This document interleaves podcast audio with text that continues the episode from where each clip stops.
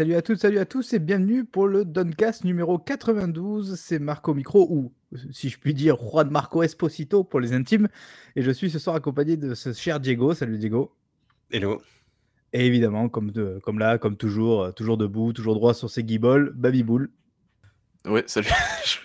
à chaque fois que vous faites une intro sur moi, j'ai l'impression que vous n'avez pas envie que je sois là. C'est non, ah, euh, mais quand même, on n'aurait pas envie que tu sois là. Tu, seras toujours là, Babi. Tu fais partie des murs, évidemment, tu le sais. Hein. Heureusement que tu es là. Tu es le ciment, tu es le ciment de l'équipe, Babi. On le sait tous. Euh, et du coup, ce soir, bah, évidemment, on va parler de jeux vidéo hein, parce que c'est un petit peu le principe du, podcast. Et donc, on va parler de l'actualité avec le classique Tout le monde s'en fout, mais de Babi. Euh, on va se faire un petit Babi quiz aussi, au cours duquel évidemment je vais me faire l'effort d'arracher la couronne comme d'habitude à ce cher Diego. Diego, t'es pas prêt, évidemment, je suis, je suis tout à fait bouillant. Euh, et ensuite, on enchaînera donc sur un test venu de l'Est, puisqu'on va parler donc du, du, classique, j'allais dire, ou en tout cas du, très attendu, ou pas d'ailleurs, je sais pas, Atomic Heart. Voilà, donc euh, je crois que Diego y a joué, mais je crois que c'est surtout Babi qui s'est infligé la tâche euh, pour nous en parler ce soir. Et après, on, finira évidemment sur le classique tour de table. ben, mon cher Babi, je te laisse enchaîner. Oui, tout à fait. Donc, euh, pour, euh, eh bien, le «Tout le monde s'en fout, mais» effectivement, merci pour le titre, Diego, tu gères comme un chef. Alors, «Tout le monde s'en fout, mais» c'est toujours votre rubrique de news, voilà, ça fait ça fait combien de temps qu'on fait ça? Ça fait plus de deux ans maintenant que j'ai réussi à caler mon mon truc comme ça en mode, euh, j'ai envie de faire des news et je vous ai calé un petit format bien pourri et tout le monde l'accepte maintenant, donc c'est cool, voilà, j'ai gagné. Euh, donc on est parti du coup. Et euh, bien, je vais vous faire une petite section de chiffres, parce que c'est vrai que ces derniers temps, il n'y a pas eu des news absolument dithyrambiques, il n'y a pas eu des trucs de ma boule. Alors, il y a toujours cette espèce de truc rampant avec Activision, Blizzard euh, et Microsoft, du coup, le rachat. Normalement, fin avril, c'est réglé. Normalement. Donc euh, tenez, tenez un peu, euh, tenez un peu encore, hein, et puis peut-être que ça passera, et puis peut-être que Jim Ryan arrêtera de pleurer, et puis peut-être que Microsoft arrêtera de faire le dos rond. On ne sait pas trop, mais voilà. En tout cas, cette histoire me fait beaucoup rire, moi, en tout cas. Et puis euh, peut-être que Marc veut. Tu veux en parler, Marc Peut-être? Non. Je sens que tu veux en parler de. Non, je t'en prie, continue. bah, Parfait. je sentais que tu avais des arguments à faire valoir, donc non, c'est pas grave, c'est pas grave. Non, mais ça, c'est pour les, abonnés, tu sais. Ceux qui peuvent accéder au off. c'est ça. Allez, donc du coup, tout le monde s'en fout, mais de la petite section chiffres qui fait plaisir, tout le monde s'en fout. Mais Deathloop aurait accueilli pas moins de 5 millions de personnes à travers le monde, donc c'est plutôt cool. D'ailleurs, Deathloop fait partie de. C'est ton numéro 1 de 2022, Diego, si je dis pas. C'est ça, c'est ça. Combien, combien de personnes ont terminé sur les 5 millions? Bah, va voir les succès et puis tu verras. C'était ton Gotti, mais qu'est-ce qui s'est passé 2022, ouais. Parce que je l'avais pas fait en, en, 2021, j'étais pas d'humeur, et puis là il est sorti sur Xbox, donc je l'ai fait sur Xbox, et j'étais d'humeur, et j'ai trouvé absolument génial. Oui, d'ailleurs, il faut quand même rappeler qu'effectivement, il est sorti du coup sur le Game Pass, je dis pas de bêtises, et je crois qu'il est sorti aussi sur le PS Plus du coup, en même temps, enfin, ou quasi en même temps en tout cas. Donc, parmi les 5 millions de joueurs, il faut évidemment prendre en compte le fait qu'il y en a sans doute un paquet qui a, qui a accédé de, par cette. On, parle, on, parle, de 5 millions de joueurs et joueuses, mm. et pas de 5 millions de, de ventes. Hein. En tout cas, bon, c'est intéressant de voir que le pire, euh, le pire jeu arcane euh, marche. C'est intéressant. Mais Marc, il... on peut plus rien pour lui. C'est fini. il a même pas fait prêt. Il a même pas fait prêt, le mec. Tu peux, il est pas, il est pas de confiance. Il est pas de. On s'en fout. Dishonored 3, rien d'autre. Ah si, Redfall qui arrive. N'oubliez pas Redfall. déjà, alors, tu parles de Dishonored 3. Est-ce que tu as fait la mort de l'outsider? Je suis sûr que non. Non, mais moi, tu ah, sais, les DLC, tout ça, moi, ça, c'est un, truc pour les bobos, ça, tu vois. Moi, je, moi, je, je vais pas parler, moi, je fais les jeux de base et c'est tout. Bon, allez, super. Tout le monde s'en fout, mais le boycott a fonctionné puisque Hogwarts Legacy se serait écoulé à 12 millions de copies, euh, eh bien, en l'espace de deux semaines seulement. Euh, carton absolument incroyable. Donc, félicitations à tous les gens qui ont boycotté le jeu. Ça n'a absolument pas marché. 850 millions de revenus quand même. On est bientôt au milliard. Allez. Je pense que s'il y avait bien un jeu qui ne pouvait pas fonctionner au niveau du boycott, c'était bien celui-là. Hein. C'est-à-dire un jeu. Ouais, mais tu vois, genre, justement, la, la, réflexion de dire ouais, félicitations, boycott, tu vois, de se moquer de ça, moi, ça, ça me saoule, tu vois. Enfin, je suis désolé. Voilà, là, je passe un coup de gueule, tu vois. J'en ai marre. ça, me saoule. Bah, parce que je trouve pas ça cool parce que évidemment, évidemment que le boycott n'est pas un truc majoritaire, tu vois, dans le truc, mais, je pense que c'est une manière de, minoriser un petit peu ce qui a été fait, ce qui a été dit et compagnie qui est pas qui est pas très classe et qui est pas très cool. Et que de toute manière il n'y en a pas besoin je pense d'en rajouter de l'huile sur le feu quoi.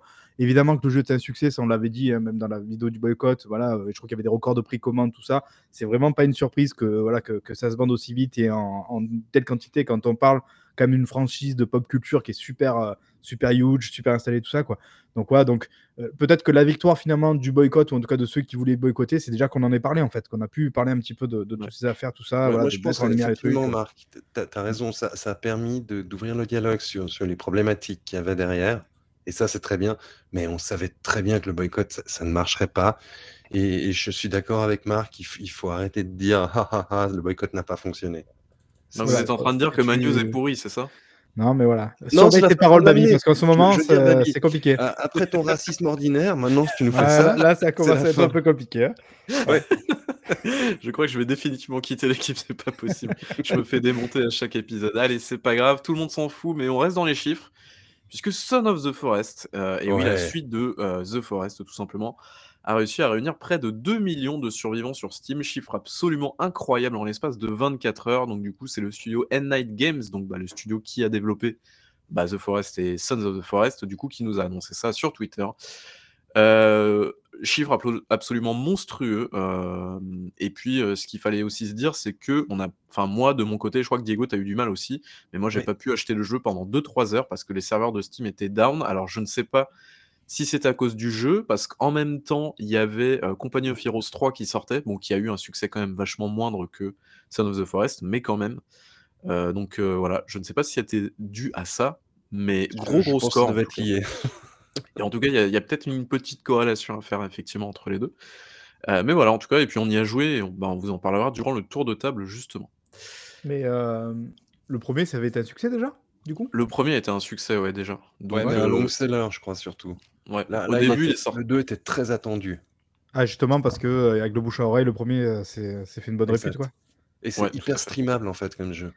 Et d'ailleurs, je tiens à signaler que vous avez fait un superbe stream dessus, et surtout, euh, Babi nous a fait une performance vocale euh, voilà, qui méritait de faire un extrait. D'ailleurs, j'ai oublié de le faire à ce moment-là, mais j'aurais dû. J'aurais dû faire cet extrait. tu peux toujours le faire, l'extrait, c'est disponible encore. Hein, mais bon. Ah, bah voilà, il faut faire euh, profiter. Euh, en même temps, quand t'as des espèces de cannibales en t-shirt qui t'attaquent, je suis désolé, mais c'est terrifiant. C'est terrifiant. Et puis, je tiens à signaler aussi que mon double numérique ou digital pour faire plaisir aux gens voilà, dans le jeu, donc apparemment, a fait beaucoup de belles choses. Il a notamment déforé, déforesté, la, moitié de la carte. C'était le Kelvin Mark. Trop drôle. Voilà. Euh, allez, tout le monde s'en fout, mais Tongo euh, va être ravi puisque SnowRunner a eh bien, c'est 10 millions de camions en train de galérer dans la neige, les corniches glissantes et la poudreuse. Donc voilà, gros, gros, gros, gros score pour SnowRunner. Ah, c'est assez incroyable quand même. Ouais, qui est un jeu de niche, hein, on va pas se mentir, parce que faire rouler des camions sur de la neige ou de la boue, c'est pas le truc le plus passionnant de la planète. Et pourtant, ils ont réussi à faire. Bah, ils en sont quand même au deuxième épisode de cette licence-là. Mais il y a tu joues, Baby alors moi j'ai joué à Mud Runner. Euh, oui, c'est ça, Mud Runner? C'est technique, hein, mine de rien. Ouais, ouais. Et puis, euh, et puis ouais, je crois que j'ai joué à Mud Runner aussi. Mais j'y ai joué 15 euh, minutes, j'ai trouvé ça trop dur. Alors moi j'ai joué, j'ai fait la première truc, après tu dois récupérer un truc de bûcheron ou je sais pas quoi, des remorques et tout. Enfin c'est vraiment c'est un délire quoi, mais je pense que quand t'es dans le délire, ça doit être vraiment un bon, un bon truc quoi. donc voilà. Euh, tout le monde s'en fout, mais la surprise de ce début d'année, euh, eh bien, c'est Hi-Fi Rush et c'est 2 millions de personnes. Donc là, pareil, c'est pas 2 millions de ventes, hein, c'est 2 millions de, personnes du coup qui ont touché au jeu. Euh, Hi-Fi Rush, un truc à dire dessus en un mot? Gotti, c'est ça? Génial. Génial, ouais. Tu l'as fait, Diego Toi, je sais plus. Je crois que oui. Oui, hein. je l'ai fait. Ouais. Très bon jeu. Que, que moi qui l'ai pas fait en fait. Et je crois qu'à sa sortie, il, était, il était plutôt bien passé, non Dans les ventes Steam, il me semble. Oui, oui, dès qu'il est sorti, il était premier tout de suite. Il a fait un gros, gros carton aussi sur Steam. Alors, je pas suis pas allé voir les ventes, euh, au niveau du de SteamDB, par exemple, mais, euh, mais ouais, il s'est placé très rapidement dans les dans les grosses ventes de Steam, donc, euh, ouais. Et du coup, pour fêter ça, bah, j'imagine que je te crame, du coup, une autre news, mais bah, Shinji Mikami se casse du studio, c'est bien? Ah bah oui, je l'avais oublié. Oui, bah voilà, très bien. Écoute, oui, effectivement. Donc Shinji Mikami, le papa de, alors de la licence Resident Evil, si j'ai pas de bêtises, qui est ensuite parti fonder son studio en 2010, euh, donc son studio qui s'appelle Tango Gameworks. Ils ont sorti deux jeux Evil Within et ensuite euh, bah, Hi-Fi Rush et Ghostwire Tokyo. Euh, bah, du coup, il passe la main au studio. je crois que son remplaçant n'a pas été désigné encore, mais il me semble qu'il était déjà quand même vachement reculé de, des jeux.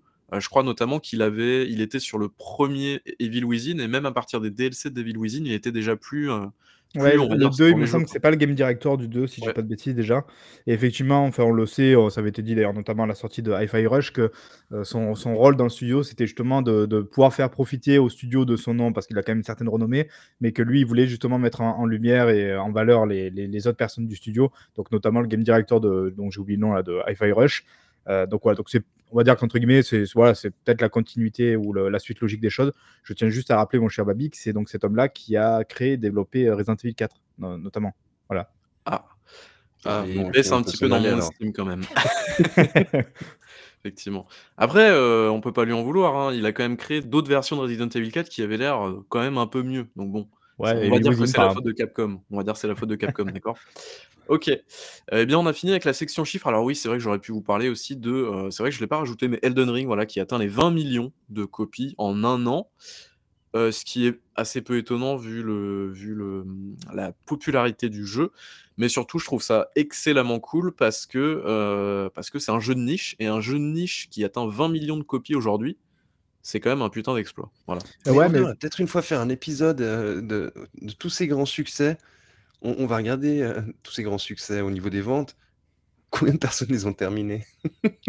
Ouais, Ça, c'est bah, débat. intéressant. mais pour, après, pour moi, c'est différent. Les les Souls, c'est vraiment pas forcément le but de le terminer, quoi. Enfin, c'est une expérience à part entière. C'est une expérience psychique et personnelle. Oui, Oh Mais ça, je l'avais déjà dit en coulisses, c'est en fait, moi, per personnellement, je suis pas super impressionné par les 20 millions. Enfin, évidemment, c'est énorme, attention, me faites pas dire ce que j'ai pas dit. Tu l'as dit, Babi, en plus, c'est ça reste relativement un jeu de niche, donc c'est beaucoup 20 millions évidemment.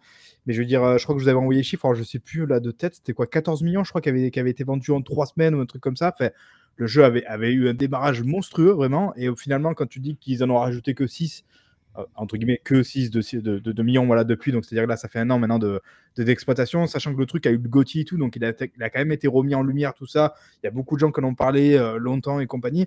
Je me dis effectivement, c'est pas mal, mais même moi, en vrai, heu, je je pensais que ce serait plus que ça, quoi. Vraiment, je suis semi-surpris, Non et surtout 20 que Elden millions, Ring, c'est impressionnant. oui, alors évidemment, voilà, c'est ce que je te dis? Mais c'est impressionnant. dans les chiffres d'aujourd'hui, 20 millions, évidemment, c'est beaucoup, mais c'est pas, tu vois? Heu, il y a il y a il y a on a des exemples qui sont, voilà, qui sont autres, qui sont assez huge aussi. Donc voilà, je suis, heu, s semi impressionné, quoi. Je trouve que le jeu a quand même eu un gros ralenti derrière, quoi. C'est assez, heu, je pensais pas Ah mais c'est normal et les les les la plupart des des succès des jeux se font sur les premières semaines de commercialisation. Après là, heu, tu vois, Ouais, mais là, il y a je Cyber te dis, il y a eu le GOTY et tout, tu vois? Qui aurait pu repimper un petit peu les les ventes et tout ça, quoi. mais ça l'a ça l'a sûrement fait, c'est juste que, bah, en fait, tu peux pas tu peux pas claquer du du 10 ou 15 millions par an comme un GTA V quoi, en fait, donc heu, franchement du 20 millions Oui, pour c'est une année c'est d'exploitation, c'est niche, énorme. bien sûr. C'est énorme. Donc pour un truc de niche, en tout cas, moi, je trouve ça, heu, vraiment très, très Ouais. impressionnant, quoi. Ouais, mais moi, quand j'avais vu, du coup, les fameux 14 millions, je me suis dit: «Ah putain, justement, genre, je l'aurais je l'aurais plus imaginé autour des 30 millions, tu vois? Déjà là, À 30 millions, on commence à rentrer dans la 30 cour des 000 grands c'est hein, c'est monstrueux. Quand je dis que c'est le Skyrim de sa génération, c'est pas pour rien, quoi. Ah ça y est, allez, c'est bon, on va passer à l'émission. Tu m'énerves à parler de ce jeu, j'en ai marre, j'en ai marre. Un jour, je le ferai Babi, je tu le feras sur ton frigo Samsung. Voilà, comme tout bon jeu qui se ça. respecte. Tout à fait. Mais je pense que j'y jouerai un jour juste pour te donner tort. Et je Sur la je ferai comme tu fais avec non, je ferai je ferai comme tu fais avec Breath of the Wild. Je vais démonter ton jeu préféré, tu vas voir. Heu, qu'est-ce que je fais? Tu veux dire prêcher la vérité? Non, pas du tout. C'est incroyable comment tu es de mauvaise foi avec ce jeu. Bref, on a fini la section chiffres. Est-ce que vous avez d'autres chiffres à me donner? Non, je pense qu'on a fait le Non, non, tour, du hein. C'est tout. non, allez, c'est bon. On passe à la plutôt des bonnes nouvelles, en fait. Ouais, ah bah oui, écoute, hein, des bonnes nouvelles, ça fait plaisir de temps en temps. C'est pas toujours déprimant les news quand même, hein, heu Heu, par contre, un truc peut peut-être un petit peu plus déprimant, je sais pas trop, ça dépendra de la personne que vous êtes. Luminous alors tout le monde s'en fout, mais Luminous Productions, donc responsable du moteur Luminous Engine qui Engine pardon, qui, heu, qui est là depuis un petit moment maintenant. Heu, je crois qu'il faisait tourner déjà FF FF15 non, à la base, heu, si je dis pas de bêtises? Oui. Heu, ouais, donc en Bah, gros il a c'est, servi heu, si je dis pas de bêtises, c'est le studio, Luminous Production, ouais, c'est ça, FF15. tout à fait. Heu, non, non, c'était pas ah bon, c'était non, c'était pas le même studio, je crois, il me semble, hein. Attends, je vais aller vérifier ça. Vas-y, continue, je t'en prie. Ouais. Heu, bon bref, en tout cas, heu, bah, Luminous, heu, Productions va être absorbé par par Square Enix. Alors absorbé, ça veut, en gros, ils disent que c'est melted, je crois, un truc comme ça, merger, merged, ce qui veut dire, c'est une façon détournée pour moi de dire que le studio ferme, tout simplement. Donc on apparemment, il y aurait en tout cas, c'est pas annoncé comme quoi, il y aurait pas de licenciement, machin, ceci, cela, bref, tout ça, tout ça. Heu, mais on imagine très bien que Forspoken n'a pas dû forcément bien se vendre. Déjà, les retours critiques n'ont pas été, très, dithyrambiques, et puis, en plus de ça, bah, c'est vrai que ça fait aussi un moteur en plus à gérer, donc le Luminous Engine, ce qui fait que, bah, c'est peut-être chiant alors que tu vois que tous les japonais, soit ils ont leur moteur propriétaire ou la plupart du temps, ils passent sur, sur de l'Unreal. Donc, c'est vrai que pour Square Enix, je crois que chez Square, ils sont pas mal en plus, Unreal, donc, je sais pas si c'est une, décision qui a été motivée par tout ça, mais enfin bref. Est-ce que tu as retrouvé l'info Marc ou pas du tout?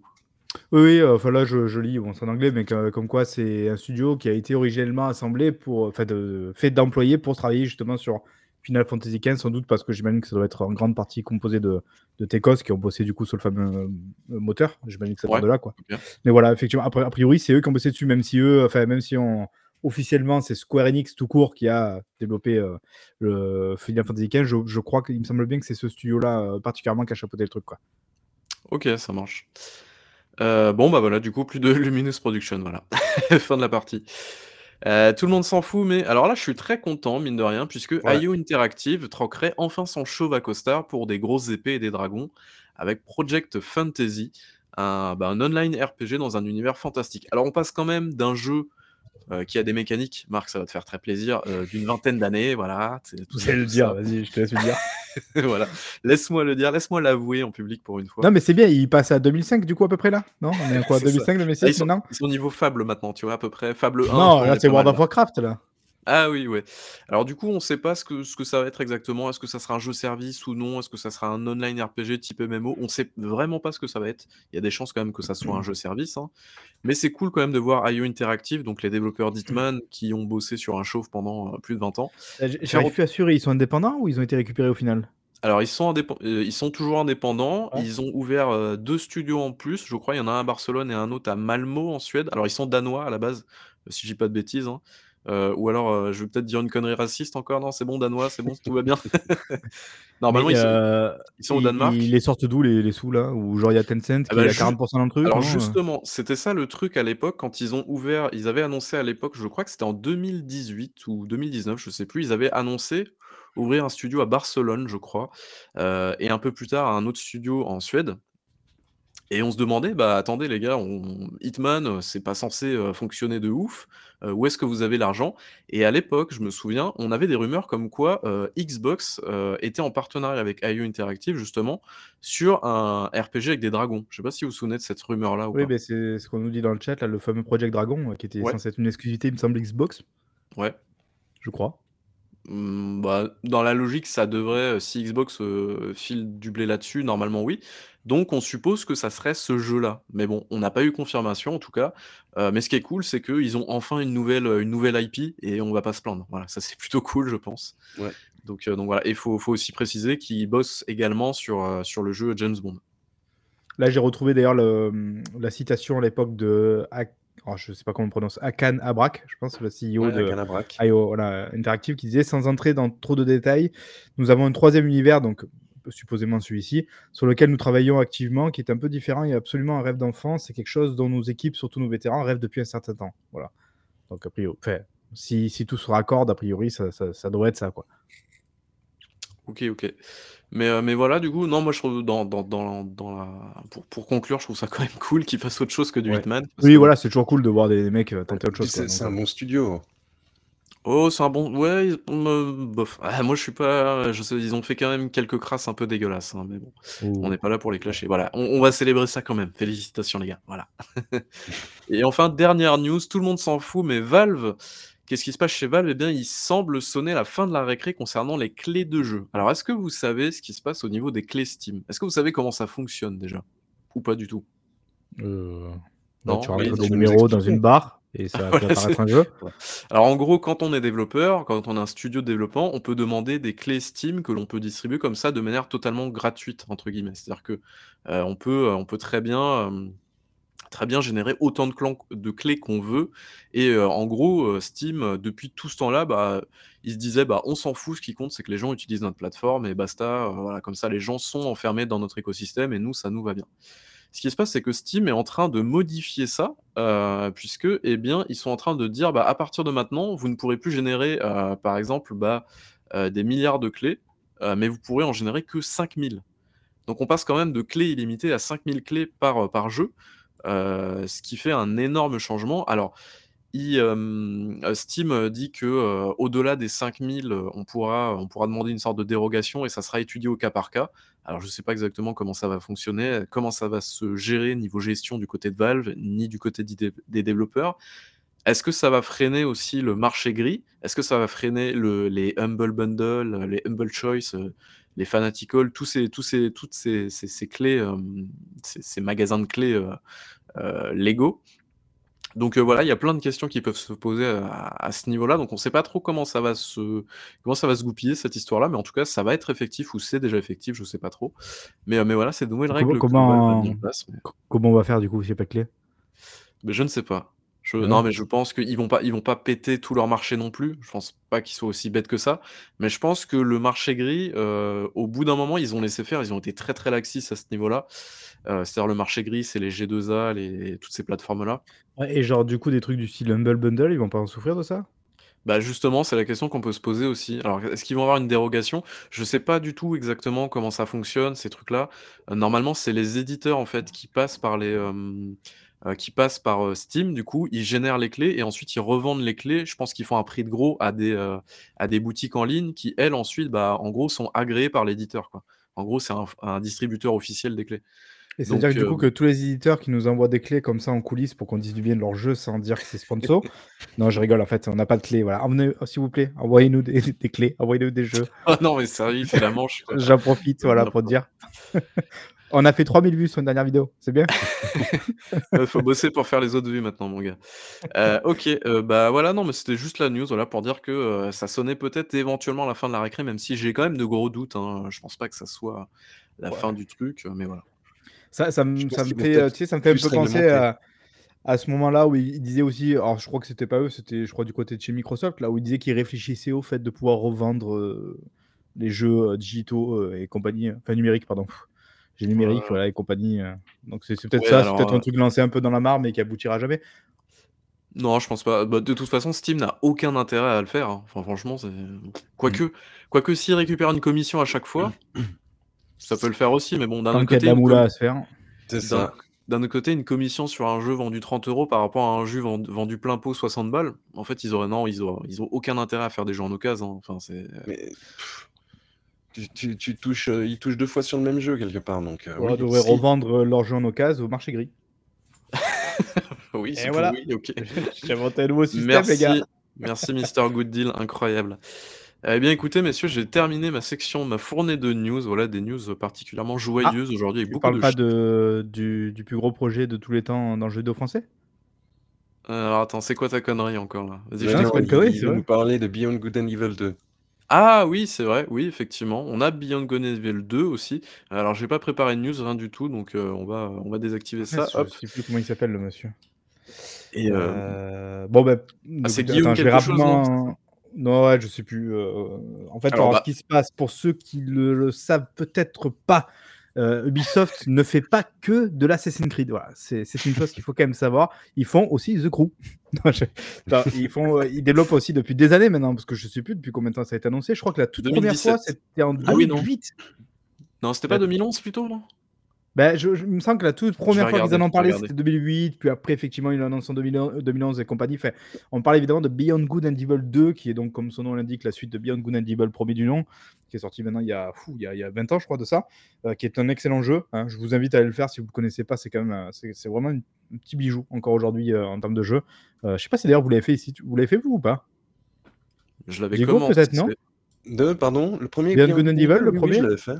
Ouais. en plus, fait, les thématiques étaient déjà cool et tout. On parlait justement déjà un peu d'écologie et tout. Et c'est, on parle de ça il y a 20 ans, donc c'était pas forcément encore. C'est pas des, c'est pas des éco-terroristes en plus dans le jeu ou un truc comme ça, non? Il y a, voilà, il y a, tout un... toutes ces thématiques-là sont, sont abordées et tout. C'est vraiment. Et je trouve que c'est un jeu qui a plutôt bien vieilli. Il est disponible, il me semble, dans des versions un petit peu remaster, là, notamment sur PC et tout ça. Donc voilà, donc je vous invite à le faire. Mais bref, c'est pas dessus à qu'on parle, parce qu'on va parler de la suite maintenant, évidemment, qui a été annoncé, lancé sous la houlette de, de Michel Ancel, évidemment, qui est le créateur derrière le, le jeu. Euh, entre-temps, il s'est passé plein de trucs. Alors, ça a été un jeu qui était assez important justement dans la communication d'Ubisoft. Euh, je vous invite d'ailleurs à aller voir la vidéo de Gotos qui parle un petit peu du jeu là récemment, parce qu'on on a eu des nouvelles, des nouvelles, infos dessus, et qui le rappelle sur le fait que le jeu avait été vraiment mis en avant en fait comme un porte-étendard euh, par Yves Guillemot lui-même en fait pour, pour signifier que Ubisoft était capable aussi de se lancer dans des gros projets ambitieux et qu'ils n'avaient pas forcément besoin de se faire racheter euh, à l'époque, c'était euh, ce cher Bolloré, si je dois le il me semble, qui avait essayé de, voilà, de, récupérer le, truc. Donc voilà, il y avait eu tout, euh, vous savez, le, ce fameux We Believe, We Believe, voilà, qui, était, assez rigolo. Voilà. Ça, ça, partait un petit peu de là. Donc voilà, c'est vraiment un jeu qui a été mis en avant. C'est un jeu qui, qui, se voulait être extrêmement ambitieux. Vraiment, on parle de, d'un jeu où on était capable de visiter plusieurs planètes. Je crois que c'était même plusieurs systèmes solaires. Enfin, voilà, c'était un truc assez huge où on pouvait les visiter. On était vraiment sur un autre scope que le premier. Parce que le premier, on rappelle, c'est quand même un jeu relativement j'allais dire intimiste, mais c'était un jeu d'aventure en fait, évidemment, où on restait un petit peu terre à terre. c'était pas un truc aussi, aussi huge que ça, quoi. Mais d'ailleurs, on a des... c'est un peu le, le Star Citizen du B. Ouais, voilà. Ou, alors, j'aime bien le voir aussi un peu comme peut-être No Man's Sky, tu vois. Enfin, genre, voilà, il y avait vraiment un côté, je pense, l'idée de, de, de prendre son vaisseau et d'aller. Non, mais là, pour l'instant, on n'est pas dans une No Man's Sky, là, on est dans une Star Citizen. Hein. Ouais, pour l'instant, oui, parce que, effectivement, voilà, ça fait des années maintenant que le projet est annoncé, ça fait des années qu'il est en route. Ce qui s'est passé il y a deux ans, c'est que Michel Ancel s'est barré, en fait, euh, du, du, du, jeu. Alors, pourquoi? Parce qu'il a pris sa retraite du jeu vidéo, tout court. Donc, évidemment, voilà, il s'est barré de ce jeu-là et de ce et, de l'autre. Est-ce que vous vous souvenez de l'autre jeu de Michel Ancel Wild. Voilà, Wild qui, du coup, pareil, a complètement disparu des radars au passage. Donc, ouais, donc le truc, c'est que le jeu n'était pas forcément mort après son départ, parce qu'il y a des jeunes équipes qui étaient là-bas qui apparemment se faisaient d'ailleurs martyriser par Michel Ancel au passage. Donc, ouais, ils étaient plutôt contents de le voir partir, à mon avis, euh, qui ont repris un petit peu la main, qui avaient apparemment d'autres idées, d'autres ambitions voilà, pour le jeu. On sait à partir de là qu'a priori, Ubisoft aurait dit, bah, en gros, vous avez euh, un an pour nous convaincre à peu près, sinon euh, on arrête le bordel. Là, ça fait deux ans, deux ans et demi qu'on est sur un statu quo. Et ce qu'on apprend maintenant, c'est qu'a priori, euh, le jeu n'est toujours pas en production. Donc, il est toujours en mmh. pré-production, c'est-à-dire qu'il n'a toujours pas eu son feu vert. Voilà, donc ce qui se passe apparemment en interne, c'est qu'en fait, euh, c'est constamment euh, reporté. En fait, à chaque fois qu'ils font la fameuse réunion pour valider le truc, ben, en fait, ça va toujours pas. Donc, ils, redonnent encore six mois, un an pour pouvoir essayer de revalider encore le projet, d'avoir une vision claire et compagnie. Apparemment, ils s'éparpillent pas mal à droite à gauche. En plus de ça, ce qu'on apprend, c'est qu'il euh, y a des burn-out à gogo qui se font euh, du développement parce qu'on imagine bien que ce cadre-là de travail et ces conditions de développement sont complètement mortifères pour les, équipes. J'imagine bien, je pense qu'on peut tous imaginer ici, c'est quand tu as un projet comme ça où tu n'as aucune visibilité, euh, ton truc il est même pas encore validé, tu sais même pas vraiment où tu vas, où tu dois sans doute développer des machines sans vraiment savoir si à la fin ça va s'imbriquer dedans et tout. Je pense que ça doit être mentalement épuisant. Si en plus de ça, on rajoute des Rappelez-moi, ils avaient pas déjà fait un truc un peu comme de, Day Before où ils faisaient travailler la communauté? Si, avec la plateforme de Joseph Levitt Gordon, non, c'est ça euh, Ouais, ouais, sais plus il s'appelle l'acteur là. Et ouais, en gros, c'était sur euh, un espèce de label où le but c'était que euh, c'était demander à des créateurs de faire, de faire des, de fournir des assets, en gros des affiches, des musiques, des trucs comme ça. Et, et les personnes qui seraient sélectionnées par les développeurs de Beyond Good and Evil 2 euh, bah, auraient finalement leur création à l'intérieur du jeu. Sauf que ça, euh, ça a posé plusieurs problèmes dans le sens où, alors oui, sur le papier, c'est une bonne idée, mais euh, ça aurait fait bosser des gens pour rien dans le vent, par exemple, des, petits créateurs ou créatrices qui auraient, bossé en fait sur des, visuels, mais de manière à se faire repérer. Mais sinon, si tu te fais pas repérer, bah, c'est du boulot dans le vent. Et enfin, voilà, ça, posait plein de, questions dans, ce sens-là, ça donne quand même vachement l'impression, je sais pas si vous avez cette impression-là, c'est que en fait, on, sait que ça fait très longtemps que Beyond Good and Evil 2, c'est une sorte de rêve un petit peu pour les fans du premier, parce que le premier n'a pas forcément beaucoup marché, mais il a vraiment eu un succès critique, euh, enfin, un succès euh, d'estime qui était assez important dans, dans, le milieu du jeu vidéo, quoi. Euh, et du coup, ça a été toujours un petit peu un rêve d'avoir ce 2 qui était confirmé et tout. Donc, au moins, ils ont confirmé. Je pense que du coup, on l'avait dit. Donc, euh, Yves Guimau, ça n'a aussi servi comme porte-étendard de, voilà, de, de, ce qu'ils étaient peut-être capables de faire en termes de création et tout, d'ambition. Et du coup, il y a eu un côté, à mon avis, tu vois, genre, allez, on annonce le projet et en gros, genre, vous avez crédit limité, genre faites ce que vous voulez quoi. Et du coup, les mecs, comme si c'était senti grisé en se disant, bah, attends, euh, du coup, bah, on va faire ça, on va faire ça, puis là, on va faire ça, et puis on va faire un énorme truc là, puis on va faire, euh, tu vois, participer les fans avec des trucs et tout. Fait, on sent qu'ils se sont éparpillés un petit peu à droite à gauche. Manque de direction quoi. voilà, on sait qu'a priori, justement, les, les, les, mecs à la direction euh, s'enchaînent et, et, partent et tout. Alors, pour des raisons plus ou moins diverses, il y a évidemment euh, ceux qui, qui, se font, euh, enfin, qui font un burn-out, j'imagine. Il y a aussi ceux, et ça, c'est un peu le cas qui nous intéresse sur ce cas particulier, ceux qui sont euh, gentiment remerciés, si je puis dire, de la direction. Alors, pas tant a priori pour leur gestion de Beyond Good and Evil 2. Alors, j'arrive pas à retrouver son nom, je sais pas s'il est là, je te demande. Ah, si, voilà, Guillaume Carmona, je crois que c'est ça là, en bas, qui était donc le managing director un petit peu de, du studio. Alors, il faut savoir que ce mec-là, apparemment, il est là depuis assez longtemps hein, dans Ubisoft, il est là depuis plus de 10 ans, je crois, ou 15 ans. Voilà, il n'était pas forcément à la base, euh, justement, positionné au sein d'Ubisoft Montpellier. Euh, et nous, ce qu'on peut dire aussi, parce que j'en ai profité, parce que vu qu'il y a beaucoup d'informations, euh, j'ai pu demander, on donnera pas évidemment son nom ici, mais j'ai pu demander à quelqu'un justement qui a bossé un petit peu sur Beyond Good and Evil 2 euh, et qui a encore contact justement avec des gens euh, qui bossent actuellement sur le jeu, un petit peu des, infos comme ça sur ce qui se passait, ce qui se disait en ce moment. et donc il nous a précisé que ce mec-là, notamment, donc le fameux Guillaume Carmona, c'était quelqu'un qui était quand même très très loin du, développement. C'est voilà, un mec qui était là, qui chapeautait du coup le studio Montpellier, mais pas forcément précisément le, le, développement de Beyond Good and Evil 2. En plus de ça, ça fait un petit peu écho à ce que disait Gotos, à savoir qu'apparemment c'est un mec qui vient un petit peu du marketing et compagnie. Donc, c'est pas un dev, quoi. Et a priori, euh, on nous dit que quand c'est comme ça, les développeurs, ils ont toujours beaucoup de mal à, bosser avec un type qui n'arrive pas à mettre les mains dans, dans, le cambouis au, passage. Donc, ouais, donc ça, c'est assez important. Et surtout, on apprend qu'a priori, il aurait été en fait évacué euh, parce que c'était un mec qui était déjà très problématique depuis plusieurs années. On le sait, hein, au sein d'Ubisoft, il y a beaucoup de problèmes à ce niveau-là en termes de harcèlement, toxicité compagnie. Donc, voilà, donc, et en plus de ça, par-dessus, c'est ce que dit aussi l'article, il y a l'inspection du travail. D'ailleurs, c'est rigolo parce que c'est écrit comme ça, évidemment, euh, du coup, en, en, VO dans le, dans l'article l'inspection du travail, voilà, qui s'intéresse du coup au cas de Beyond Good Evil 2, parce que comme on l'a dit, beaucoup de burn-out, beaucoup de choses comme ça. Euh, ce qu'on a pu aussi nous dire du coup de, des informations que nous on a glanées de notre côté, c'est qu'a priori, effectivement, donc le jeu a, toujours pas eu son feu vert et est toujours pas en production. En revanche, euh, on m'a dit que a priori les, les, équipes étaient quand même plutôt optimistes en ce moment. Alors après, c'est toujours pareil, c'est est-ce qu'il n'y a pas une partie du coup optimiste, une autre qui est pas, euh, on ne sait pas trop comment ça se passe en interne, mais a priori de ce que nous on nous a dit en tout cas, une partie des équipes était assez optimiste, que maintenant ils avaient enfin une vision claire de ce qu'ils voulaient faire, et donc j'imagine qu'ils sont assez optimistes à, l'idée de pouvoir enfin valider le truc dans l'année ou l'année prochaine, je sais pas. voilà. tout, tout, ce qu'il a l'air de l'être, malheureusement, c'est que malgré les ambitions du, jeu, bah, ça a l'air quand même d'être un putain de bordel, on va pas se mentir.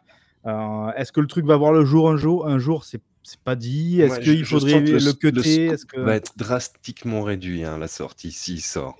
Alors, ce qui est intéressant aussi, je sais pas si vous avez vu passer ça, j'ai entendu ça tout à l'heure, c'est qu'a priori, donc je crois que c'est toujours Gotos qui en parlait, qui disait que hum, ils se faisaient pas mal piquer leur mec au sein du studio par, euh, vous savez, Leslie euh, Benzies. Je sais pas si ça vous parle. ah, le mec de, qui est parti en Irlande, fondé 4000 euh, studios là. le gars de Rockstar, du coup, qui est quand même un des darons de, de, de, GTA, Red Dead et compagnie, qui était donc parti de Rockstar, et je crois qu'en plus qui est parti avec un, paquet de thunes, non? Il me semble même qu'il avait fait un procès, je crois, à Rockstar. Un, gros paquet de pognon. Et d'ailleurs, je crois que le type, il avait fondé genre 5 studios, une connerie comme ça. Euh, et apparemment, parmi l'un des studios, ils récupèrent beaucoup de. Je crois qu'ils ont récupéré au moins 25 personnes de, ce studio-là de Montpellier, euh, qui fait de l'équipe en tout cas de Beyond and Evil 2. Alors, je sais pas si c'est parce que du coup, ils ont des compétences particulières sur euh, les fameux projets qu'ils veulent faire et compagnie, tu vois, mais je veux dire, ils se font en plus piller de ça, piller dans le, dans, le, même temps leurs employés. Voilà, moi, je suis un peu triste. Alors, triste, oui, non, c'est-à-dire que si le jeu s'annulait, on pourrait au moins se dire que ce serait quand même une charge mentale a priori en moins pour, pour ces développeurs qui a priori se font cramer les uns après les autres. En revanche, moi j'ai toujours envie d'y croire à ce jeu, j'ai toujours envie de me dire que putain, euh, Ubisoft est capable quand même de faire un truc voilà, qui, a, un peu des, des balls, qui a un peu d'ambition et faire autre chose que du Assassin's Creed. Quoi. Même si j'ai peur en ayant euh, ce, comportement-là de, en fait entretenir le côté un petit peu toxique du projet qui veut être justement euh, la vitrine un petit peu ambitieuse, quitte à, cramer les, les mecs derrière. Quoi. C'est super compliqué. Mais, euh, euh. c'est un projet, euh, c'est un projet. alors moi, je suis pas du tout fan de Beyond Good and Evil comme toi, mais c'est vrai que le projet sur le papier, il a l'air absolument démentiel. Alors, est-ce qu'on va s'emmerder dedans comme dans No Man's Sky? Je ne sais pas. Mais sur le papier, en tout cas, ça a l'air, ça a l'air super ambitieux comme projet et, incroyablement bordélique à faire, je pense. et je crois que bah, Gotos le disait aussi dans son, dans son truc, c'était assez juste. C'est à peu près ma, ma pensée aussi, c'est que c'est un projet c'est un projet d'image, quoi, en fait. C'est, euh, ouais. Quand, mmh. quand, ouais, quand ils l'ont, quand ils l'ont annoncé en 2000, 2017 mmh. euh, à l'E3, là, c'était vraiment l'E3, euh, si vous vous souvenez, c'était l'E3 où il y avait le fameux Isn't It Laurent, déjà pour commencer, et puis le fameux Hello Everyone. Ça, ça me fait, déjà, ça me fait plaisir, ça, rien que pour ça. Et puis, il y avait surtout, bah voilà, beaucoup, beaucoup de jeux qui étaient présentés. On avait, je crois, du For Honor, on avait le fameux Star Fox, machin, on avait Mario Lapin Crétin, et on avait BGE2. Euh, et enfin le retour de Beyond Good and Evil 2, euh, ce qui faisait que bah, euh, du coup on s'est dit putain Ubisoft ils vont se faire bouffer par Bolloré, mais regardez ils ont plein de projets créatifs, ils ont du Steep aussi, je crois que c'était l'année de Steep aussi ou un truc comme ça, je me souviens plus exactement, mais en tout cas c'est dans cette période-là. Donc donc ouais et, Beyond Good and Evil 2. Et en plus de ça, du coup le, paradoxe étant que est-ce que du coup ils se sentent piégés et obligés de garder le projet parce que justement, si jamais il le kill, ça envoie un mauvais signal, tu vois, en termes de, de, santé du studio et tout. Ou à l'inverse, c'est l'un qui disait très justement, genre, non, justement, en fait, il le garde parce que du coup, ça fait peur aux potentiels racheteurs qui se diraient, ah non, mais attends, moi, je veux pas racheter un truc où il y a, y a, une, énorme pomme pourrie comme ça au milieu. Et toi, c'est une sorte de contre-stratégie. J'ai franchement l'impression que c'est un, projet d'ego. Ouais, c'est un projet de marque, hein. C'est un projet de marque où en gros ils se disent, «On a ce projet très créatif, très, liberté, machin, tout ça, tout ça et on veut le garder parce que c'est ouais, c'est le c'est la tête de proue de notre, de notre bateau, mais ça rejoint quand même les problèmes de management qu'ils ont et de et de vision. C'est OK, Skull and Bones, il y a y a le problème des, mmh, des aides qu'ils ont reçues de Singapour, mais mais en réalité si, tu as un vrai chef de projet qui, a, qui a la tête sur les épaules, il peut dire écoutez, bon, on va arrêter ce projet, on va rembourser et, on passe ça en perte et profit. Ils ont vraiment un problème de gestion là-bas. Non, ou, alors, quand on nous annonce euh, non, mais un mec qui vient, qui pose ses balls, c'est qui dit on va récupérer ce qui est viable du projet et on va faire un truc, euh, tu vois, avec un scale beaucoup moins ambitieux. Genre, on va, se repartir, on va repartir sur un jeu d'ambitieux, d'aventure, pardon, avec genre les trois biomes qu'on avait plus ou moins déjà un petit peu bossé et on va partir sur ça. Tu vois, on peut aussi partir dans ce sens-là, quoi. C'est-à-dire pas tout jeter, mais garder quand même ce qui a été fait et juste revoir les, ambitions à la baisse, quoi. Mais du coup, il y aurait une déception à la sortie, et du coup, c'est compliqué.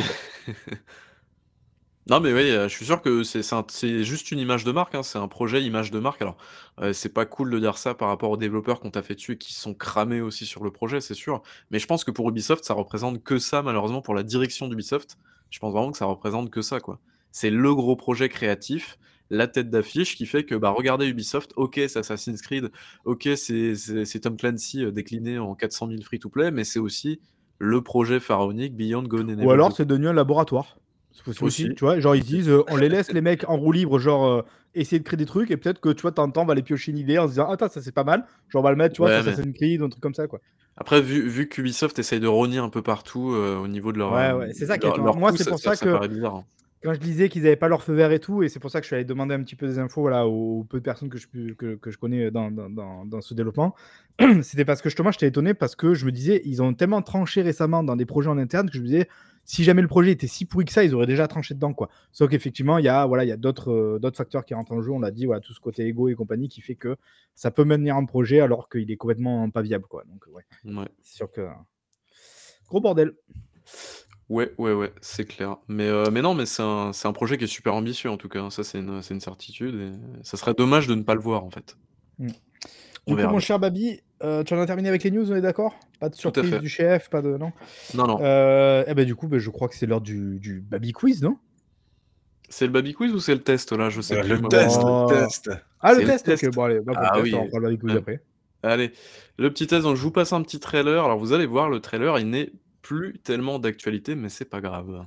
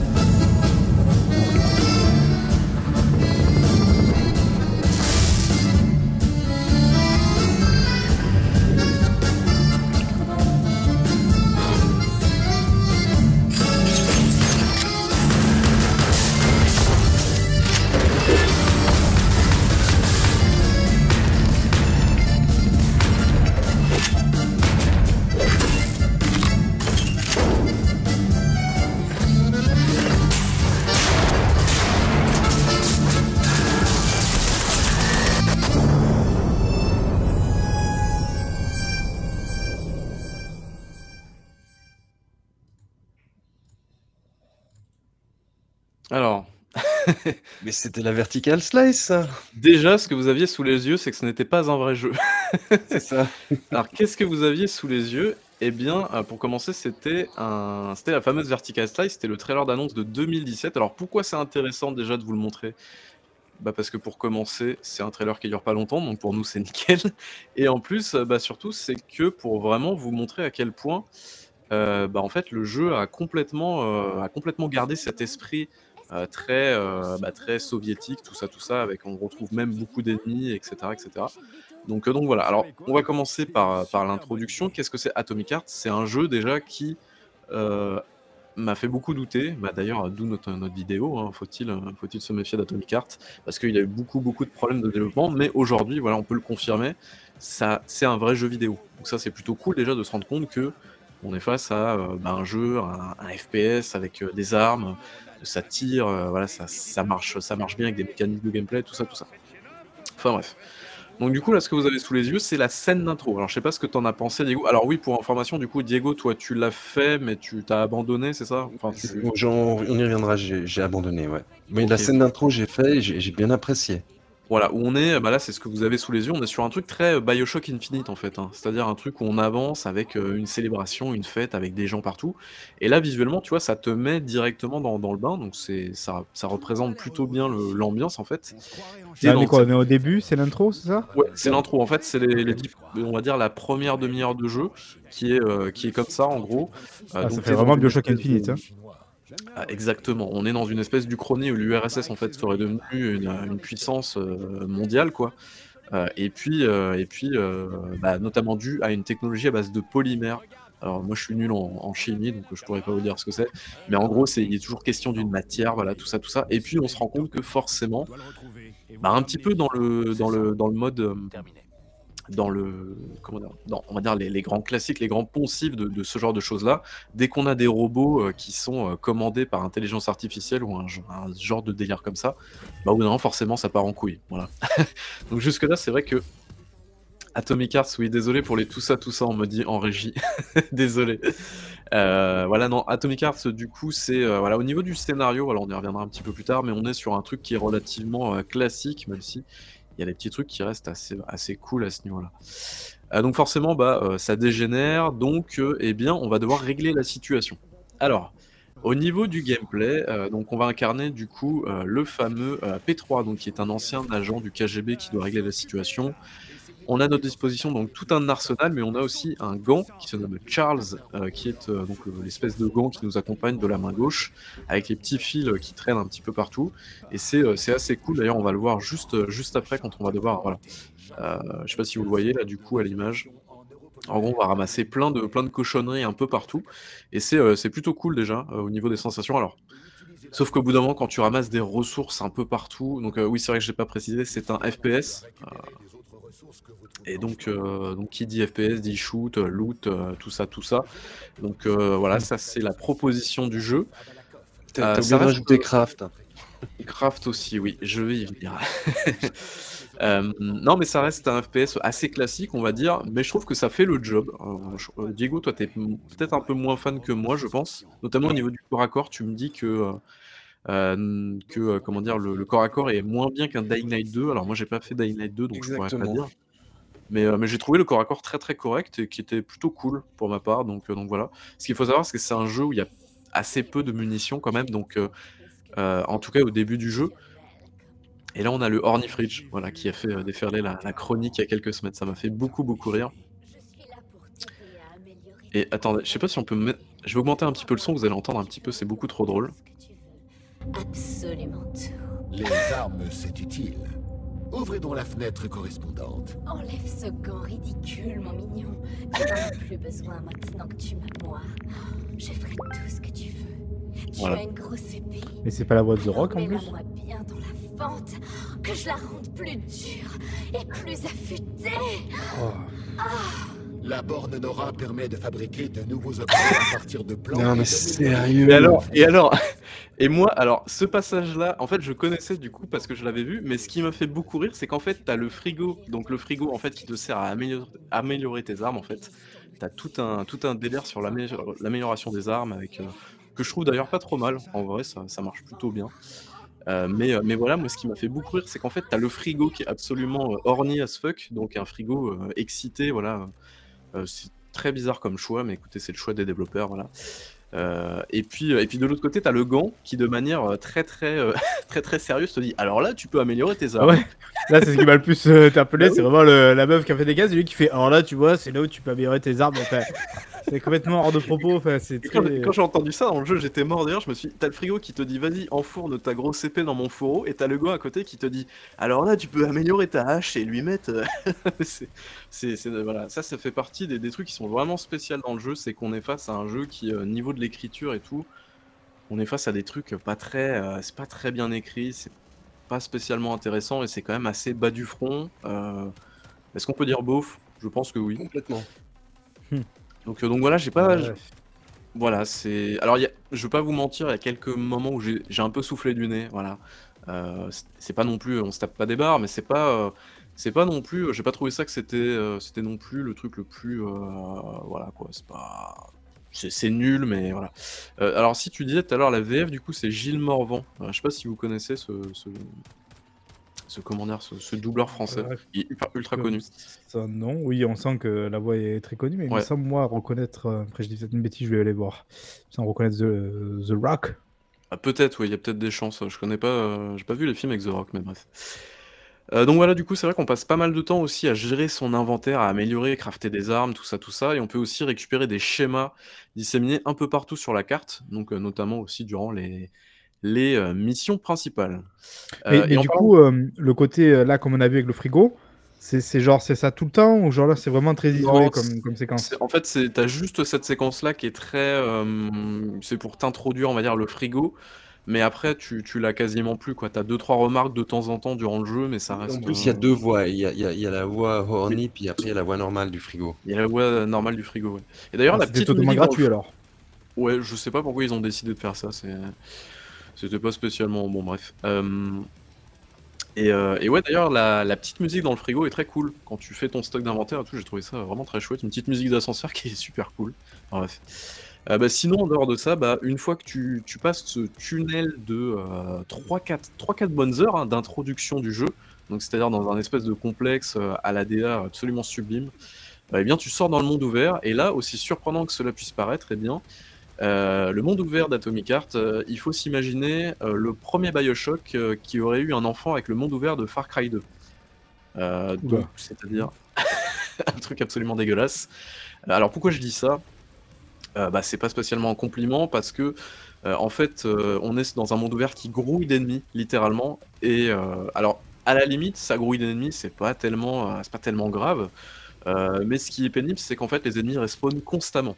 Mais vraiment constamment parce qu'en fait, tu as des robots qui réparent les robots que tu as déjà pétés, heu, ce qui fait que, bah, en fait, si tu te dépêches pas de péter tous les robots qui sont des petits robots volants qui volent partout et qui sont super chiants à niquer, heu, bah, en fait, constamment, tu as des robots qui reviennent, ce qui fait que tu es dans un monde ouvert déjà qui est blindé d'ennemis de partout, mais vraiment le jeu te laisse jamais respirer là-dedans et c'est super pénible. En vrai, je si il fallait faire un monde ouvert en 2023, c'est absolument pas ce modèle-là qu'il fallait choisir, quoi. Tout à fait. Enfin, je veux dire, c'est terrible ce qu'ils ont fait, c'est nul, ça n'a aucun, aucun, aucun intérêt, c'est 0 fun.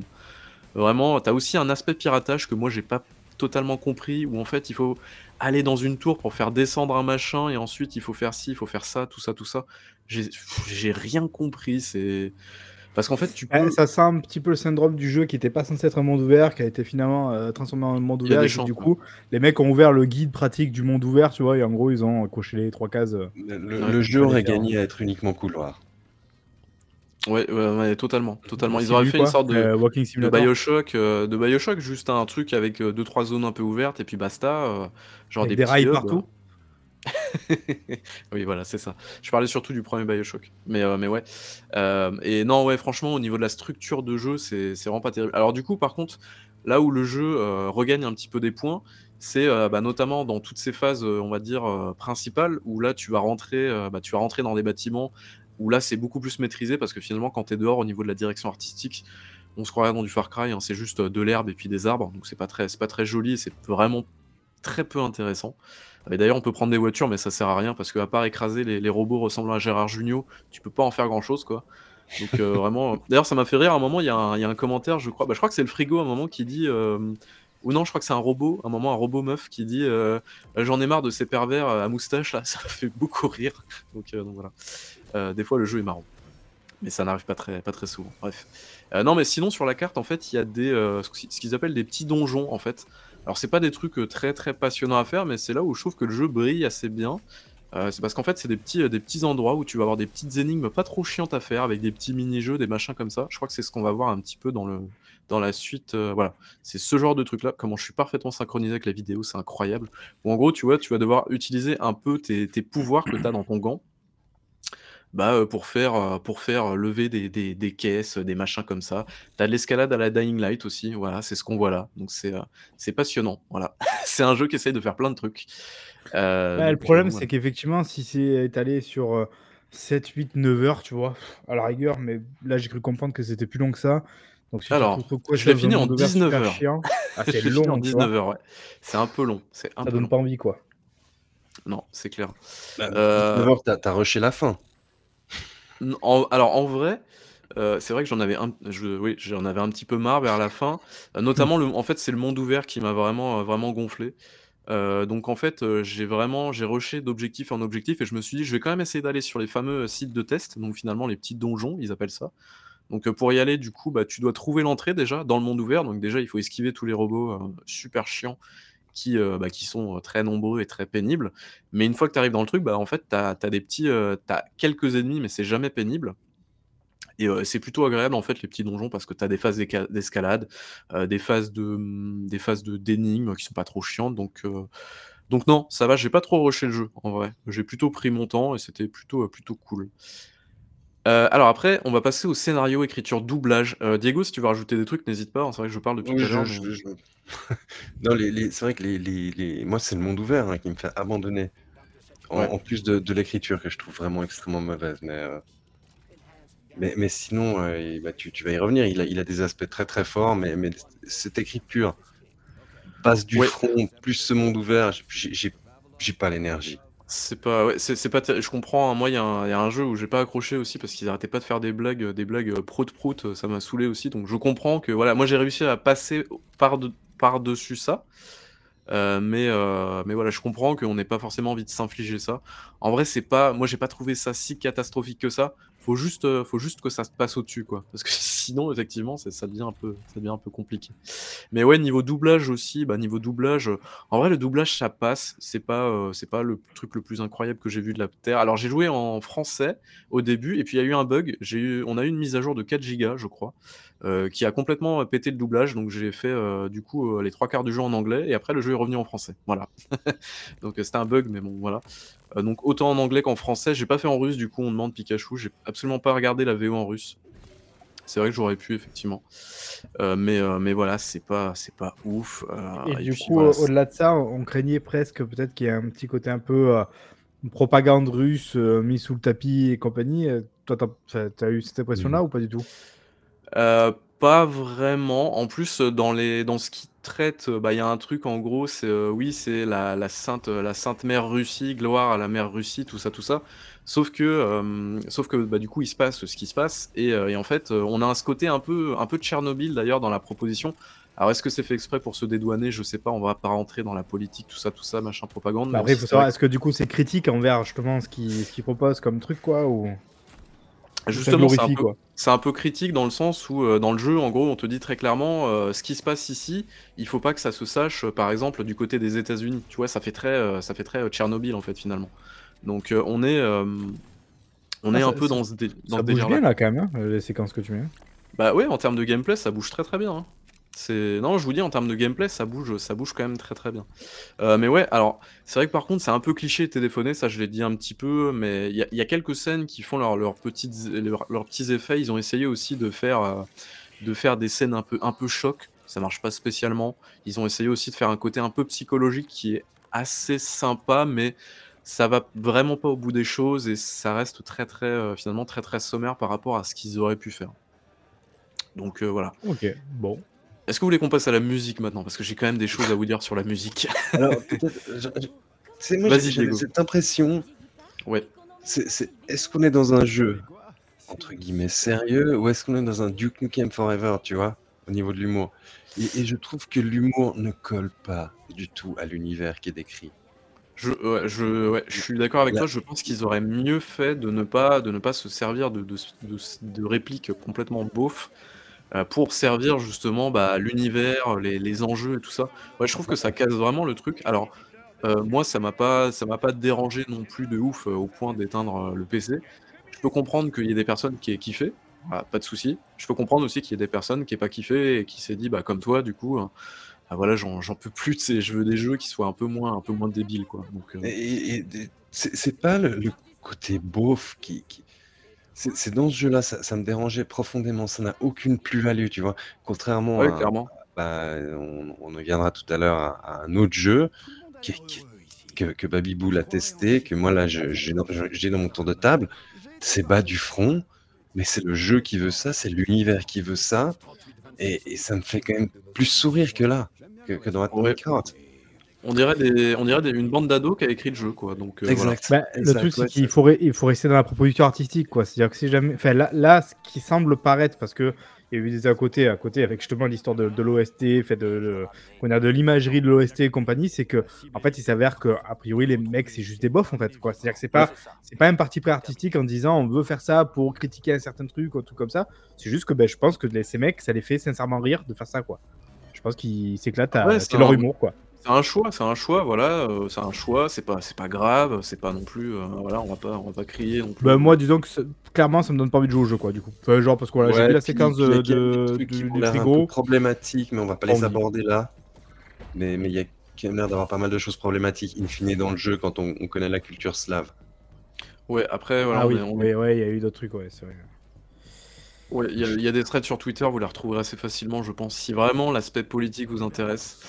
Euh, mais, euh, mais non, après, euh, après, voilà. Donc, au niveau de la musique, Diego, je me souviens, tu m'avais dit à un moment donné, Babi, est-ce que tu trouves pas que les musiques ne vont pas du tout à certains moments avec le jeu? Je me suis dit, Diego, qu'est-ce que tu racontes comme connerie Et Effectivement, Diego, t'es vieux, tu délires. C'est sa première Et- réaction. tout à fait. On va te placer en Asie.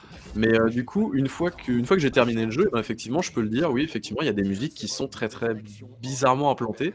Alors, je vais prendre l'exemple, par exemple, à la fin du jeu, on arrive, je crois, c'est dans le dernier, euh, dernier bâtiment, quoi. Et euh, on a une musique assez, assez rock, assez métal, tout ça, tout ça, donc très très cool, rien à dire sur la musique. La musique s'arrête à la fin de l'affrontement, très bien. Et là, tu te retrouves face à un seul ennemi.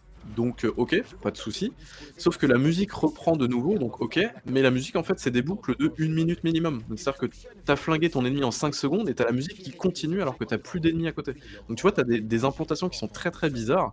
Et aussi, ça manque de cohérence, euh, notamment. Alors, il y, a un- truc qui, euh, apparaît, une musique qui apparaît, notamment, t'es dans un théâtre.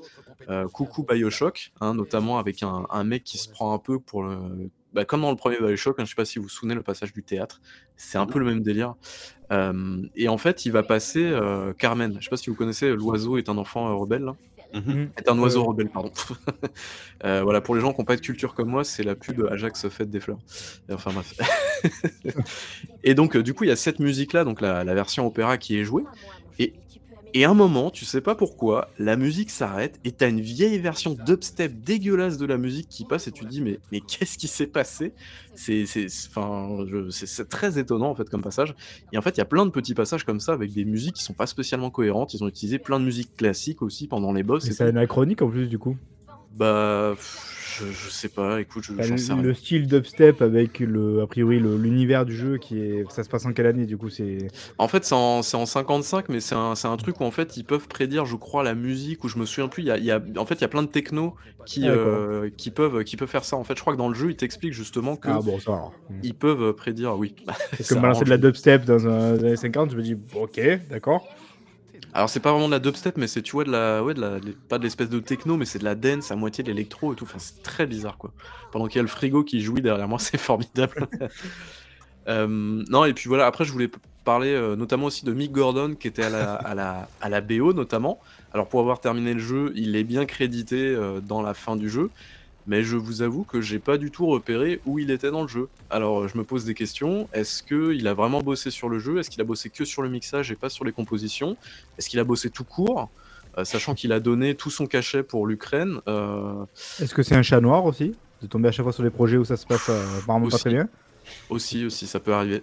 Donc euh, ouais, je me pose vraiment des questions à ce niveau-là, donc je sais pas trop. euh, mais, Non, après, il y a euh, eu- il y, a eu peut-être euh, effectivement du, du rififi un petit peu en, ter- en interne, euh, vu qu'on sait qu'il s'est à moitié, on va dire, désengagé du truc, voilà, en expliquant, comme tu l'as dit, qu'il reversait ses machins à la lutte euh, pour l'Ukraine et tout ça. Est-ce que du coup, effectivement, ils auraient pas, du coup, eux, tu vois, dégagé des, des musiques un petit peu en urgence, et effectivement, ils auraient recalé derrière des musiques, et comme tu le dis, ça donne ces Ah, fameux problèmes avec les boucles et, et tout ça, tu vois, parce qu'en gros, ils l'ont pas travaillé, quoi, tu vois, genre, ça a été fait un petit peu au dernier moment, et ça, ça pourrait expliquer ça aussi, quoi. Après, les musiques composées, certaines reprises, euh, ça doit être des, des musiques euh, russes euh, assez connues, je pense, euh, qui ont été reprises notamment par Jeff Radek, qui apparaît euh, vachement dans, dans l'OST, sont, sont très cool. Hein. C'est dépend, vraiment dans qu'il y a l'OST Tetris? De Mick Gordon. Non, il n'y a pas l'OST de Tetris. Oh, Mais bah, je crois qu'à un moment donné, les développeurs se sont fait plaisir parce que tu peux jouer un espèce de Snake. Voilà. ok. Je sais pas pourquoi, écoute, hein, voilà, ils se sont fait plaisir. Donc euh, tu sens que c'est un jeu voilà, qui, a, qui a voulu, euh, qui a voulu mettre plein plein de trucs. Euh, pareil au niveau, euh, j'ai pas parlé de la technique, euh, l'optimisation notamment, qui est plutôt correcte. Je sais pas ce que ça donne sur Xbox, euh, sur console et sur PlayStation. ouais, ça, ça joue. Ça ça OK, ça joue. Il y a y eu quelques bugs, notamment, moi j'avais une porte qui s'ouvrait pas. Bon, c'est pas grand chose, hein, un petit un petit rechargement de la partie et voilà, c'était parti. Heu, visuellement aussi, c'est super joli, voilà, en termes de DA, en termes d'animation. Heu, là, je sais pas si vous voyez, voilà, par exemple, l'espèce de boule là, qui tourne, donc c'est un un boss et vraiment, enfin, les animations dans le jeu sont sont canons de ouf, quoi. Vraiment, les les trucs avec le gant, les animations des ennemis aussi quand ils t'attaquent et tout. Il y a un truc, coup, heu, qui joue vraiment, ils ont pas trop bullshité, en fait, au final? Ah carrément, carrément. On est vraiment face à un vrai jeu qui, qui tient la route, en termes de DA, de technique et tout. On est sur un un truc, ouais, carrément carrément cool. Donc ce n'est pas un scam, alors? Bah, je suis je suis déçu, mais oui, ce n'est pas un scam. Effectivement. Ah ouais, il y a des cinématiques aussi qui sont donc on a les fameuses, heu, 2 ballerines là, les les fameuses robots, Ouais. les 2 robots. Heu, il y a une cinématique notamment qui est assez, heu, qui m'a vachement subjugué parce qu'on sait pas trop et comme c'est dans l'univers et tout ça, c'était c'était pas mal. Mais voilà, c'est vrai qu'il y a tous ces passages-là aussi, tu te demandes, bon, ils ont voulu se faire plaisir aussi à ce niveau-là, mais bon, ouais, c'est c'est bon, voilà. Ça va avec le reste, j'ai envie de dire, quoi. Heu, non, bah, après pour alors moi, ma conclusion, c'est que déjà, c'est un vrai jeu vidéo, c'est déjà pas mal. On partait de loin quand mal, même. ouais. On partait de loin, sachant que c'est un univers, heu, voilà, j'ai découvert ça il y a quelques jours, c'est un univers quand même qui a commencé, heu, en 2008. En 2008, bordel de merde, il y a eu déjà des premières, des premiers essais d'univers. Donc je pense que, les personnes à l'origine du projet, les créatifs derrière, heu, doivent être quand même assez contents d'avoir accouché d'un truc, heu, à peu près complet et qui tient la route vraiment de A à Z. Donc heu, ça, on peut pas leur leur enlever ça. Par contre, c'est vrai que c'est un jeu qui veut faire beaucoup de choses. Il est fait plus ou moins bien selon ce qu'il fait. Les combats, ça passe bien, la partie FPS, ça passe bien. Par contre, le monde ouvert, c'est niet, niet, niet. Heu, c'est impossible de faire ça en 2023, c'est absolument pas ce qu'il faut faire. Et puis, qu'il y a quand même dans un système de tours, hein. l'écriture, ouais, même les tours, oui, c'est vrai que j'ai pas précisé, mais oui, tu as des tours, mais c'est pas c'est pas vraiment obligatoire les tours. Et puis de toute Bah, façon, si ça tu veux sert à rien. rentrer dans déverrouiller certaines portes, tu es obligé. Ah oui, oui, c'est pas faux. Oui, c'est vrai, c'est vrai. Oui, non, en fait, on est obligé de passer par les tours. Mmh mh. Désolé. Heu, non, mais voilà, c'est sinon c'est un jeu, heu, je suis étonné, heu, c'est un jeu que j'ai bien aimé, en fait. C'est un jeu que j'ai bien aimé, que j'ai trouvé quand même, en termes Qui de s'essouffle un DA peu, quoi? C'est un jeu qui s'essouffle, qui est long, hein, quand même, hein. Je l'ai terminé en 20 en 19 heures, hem et encore, j'ai pas, j'ai pas parcouru tout le monde ouvert parce que c'était nul. Mais dans la globalité, c'est un jeu que j'ai bien aimé et c'est un jeu qui se qui se laisse parcourir et voilà, en termes de ne serait-ce que pour la direction artistique, moi, c'est des trucs que j'ai jamais vus. Donc hem, donc vraiment, de toute façon, il y y a ce côté, culture, culture, slave, et et des pays de l'Est qu'on n'a pas, nous, forcément, en occident. Donc moi, c'est forcément des jeux, sur lesquels, bah, je suis vachement j'étais très client déjà des de tout ce qui est jeux métro, des de toutes ces ambiances-là. Donc forcément, un jeu comme celui-là, avec une ambiance pareille, un une architecture et de la DA comme ça, moi, j'étais, heu, j'étais pile dans la cible, quoi. Donc heu, donc voilà. Ouais, alors Mais je Et puis on je rappelle que je le jeu est je sur le Game. Pass, donc en plus, Ouais. prenez pas de risques pour Voilà, oui, surtout. C'est vrai que je bah, vu les vu les implications en plus derrière, alors il y a des gens qui disent: «Heu, oui, mais heu, si tu achètes le jeu, ça fera rien, il y aura pas de conséquences». Bah si, en fait, heu, enfin, Si. voilà, c'est tous les achats que tu fais dans la vie, ça a des conséquences, «plus ou moins graves» entre guillemets, donc voilà, c'est encore une fois, tu prends l'exemple d'aller faire ton plein chez Total. Bah oui, tu mets que de l'essence, mais derrière, bon, bah voilà, quoi. Tu sais ce qu'il y a derrière. Donc voilà, ça a des conséquences, mais c'est vrai que si vous le prenez sur le Game Pass, alors ça envoie quand même le signal que, bah, vous y avez joué, mais heu, mais du coup, ça, hem, ça envoie aussi le signal que vous l'avez pas acheté. Et heu et ça, c'est plutôt pas mal si vous si vous voulez quand même y jouer. Et puis alors j'ai regardé, voilà, par acquis de conscience, sur la version PC, en tout cas, le jeu n'envoie pas de ne pingue pas des serveurs en Russie, voilà. Si jamais vous posiez la question, j'ai quand même regardé les les noms de domaine que le jeu allait pinguer, ça pingue que les serveurs de chez Xbox, donc normalement tout va bien, voilà. Ouais, alors je moi je rejoins Babybull, heu, sur sur la DA qui est vraiment très, très bien et qui est qui est assez intrigante, mais mais après bon moi j'arrive pas avec ce héros. C'est quoi qui à t'a fait arrêter sa sa façon de s'exprimer, ça ça me ça me saoule dans ce jeu et et heu et après le monde ouvert, c'était mais mais je sentais déjà le truc arriver avec cette première phase où on est dans des laboratoires où mine de rien, on fait plein d'allers-retours sur sur une et tu sens que c'est pas tout à fait fini, que c'est pas très bon et heu, maintenant, heu, bah, il y a il y a eu tous ces ces ces threads que je vous laisse aller découvrir sur Twitter, sur sur les les les thématiques abordées et pourquoi elles pourraient être, heu, problématiques et en quoi elles sont problématiques. Ça ça me donne vraiment pas envie d'y jouer. J'ai pas envie d'y toucher, même pas avec un bâton. Pourtant, comme comme Babi, hein, moi j'ai adoré les métros et cetera. Je je je, je sais que c'est plus rude comme ambiance, c'est plus rude comme façon de parler, mais là, là, j'ai vraiment l'impression que, que c'est écrit par des adolescents qui, qui ont leurs hormones qui montent et waouh. Et mais, mais, mais on en reviendra, j'en reparlerai autour de table. Mais On, on peut me faire des gags débiles, hein, ça, ça me fait sourire, mais, mais là, il y a, y a- y a- y a un trop plein et, et ça va pas pour moi. Ça, ça Bah, en, pas. en plus, en plus, le pire, c'est que euh, j'ai l'impression qu'ils ont mis tout leur gag de, de, de, de, de débile un peu euh, euh, dès le début du jeu, parce qu'en fait, tout le long du jeu, c'est un peu plus dilué, et le, le héros et le gant ne font, font beaucoup moins de beaucoup moins de trucs un peu un peu comme ça quoi donc en fait c'est Ouais, vraiment le début du jeu où, où, en fait ils ont mis la- ils ont mis je sais pas ce qui leur est arrivé ils, ils se sont dit on va on va tout mettre dessus pour pour je sais pas quoi d'ailleurs mais euh, mais voilà parce que le reste du jeu en fait il y a deux trois blagues qui sont lâchées et ça va, ça passe quoi. C'est pas, alors on se piffe pas de rire non plus, mais c'est beaucoup moins, c'est beaucoup moins, beaucoup moins con c'est moins, rude qu'au début. Ouais. Ouais, mais ça, peu, ça, ça, ça m'a pas, ça me donne pas envie de continuer. Ah non, mais je comprends tout à fait. Et puis, puis euh, la- l'aspect euh, craft, loot, j'ai- j'aime bien ça, mais, mais là, il est pas bon pour moi. Après, c'est vrai que tu passes quand même pas mal de temps avec ton gant à fouiner tous les bureaux et tout ça, donc c'est vrai que tu as quand même beaucoup de bureaux qui se ressemblent, donc à fouiner les bureaux, les casiers, euh, tu vas passer quand même, euh, on va dire, 3-4 heures entières à faire ça. Euh, ça fait quand Ouais. même beaucoup. hein. Voilà. Euh, est-ce qu'on t'a donné envie d'y jouer, Marc? Bof, bon, ça n'a pas l'air d'être aussi, entre guillemets, euh... enfin, j'allais pas dire mauvais parce qu'on n'était pas là à dire que ça serait mauvais, mais bon, effectivement, déjà, il y a un jeu, je suis quand même assez épaté parce qu'on voit quand même qu'il y a du boulot en termes de DA et compagnie de détails, de, de trucs, on sent quand même que c'est canon, que ça a quand même une vraie identité visuelle, quoi. Ça bouge plutôt en bien. ouais. Ça se voit, voilà, ouais, que ça bouge plutôt Et bien. En plus, tu peux te battre contre Gérard Junior, donc ça, ça n'a pas de prix. hein. Après, le problème, c'est quoi Je sais je sais pas pourquoi, ça, me rebute un peu l'idée de me cogner 20 heures comme ça avec un monde euh, un petit peu factice, entre guillemets, euh, je sais pas. Alors du coup, le- si vraiment le monde ouvert vous fait, vous fait peur, euh, ce qu'il faut vous dire, c'est qu'en fait, le monde ouvert, c'est pas le jeu qui te dit tiens, euh, voici le monde ouvert, c'est le jeu qui te dit va à cet endroit-là, et en fait, t'as le monde ouvert qui s'ouvre à toi, mais le jeu t'oblige pas du tout à le faire. Donc si t'as envie de passer d'une mission à une autre, tu peux très bien le faire. Il faut juste te farcir en fait les robots entre les missions. D'ailleurs, t'es pas obligé de les tuer, tu peux juste courir comme un, comme un débile pour les, pour les éviter. Mais en fait, t'es pas obligé du tout de, de, de passer à travers le monde ouvert. T'as juste le tuto un peu chiant avec le, avec le, ils appellent ça le, le, le hawk, le eagle, je sais plus comment ils appellent ça. Là. Le T'as hawk. juste ça, ouais le hawk. Et en fait, une fois que t'as passé ça, euh, t'es plus du tout en fait obligé de te farcir le monde ouvert. Quoi. Tu peux très bien passer d'un endroit à un autre, euh, et puis voilà quoi. Si jamais c'est ça qui te fait Mm. peur, Ouais, moi je sais pas. Ouais, J'ai tellement de jeux à faire en ce moment. euh. On verra, peut-être une prochaine fois. Euh, bah écoute, mon cher Babi, merci pour cette time. euh, et merci aussi Diego d'ailleurs, parce que tu as apporté ta, ta pierre à l'édifice. Euh, Est-ce que du coup, ça y est, on passe au Babi Quiz ou pas là? Enfin, il était temps. Merci Diego. Alors, quiz numéro 4. Installez-vous Ah. tranquillement, mesdames et messieurs. C'est l'heure du baby quiz. Alors, est-ce que la petite musique veut bien se mettre ou pas? Je vais le Mais on noyer. est bien là. Est-ce qu'on serait pas mal? Là Alors, le baby quiz d'aujourd'hui. Alors, messieurs, je vous avais promis un baby quiz de bâtard. J'ai été sympa. Voilà. Euh, le baby quiz d'aujourd'hui, ça va être donc le thème les croûtes des studios reconnus et personnalités du jeu vidéo. Alors, en quoi ça va consister? Vous allez devoir deviner le nom du jeu.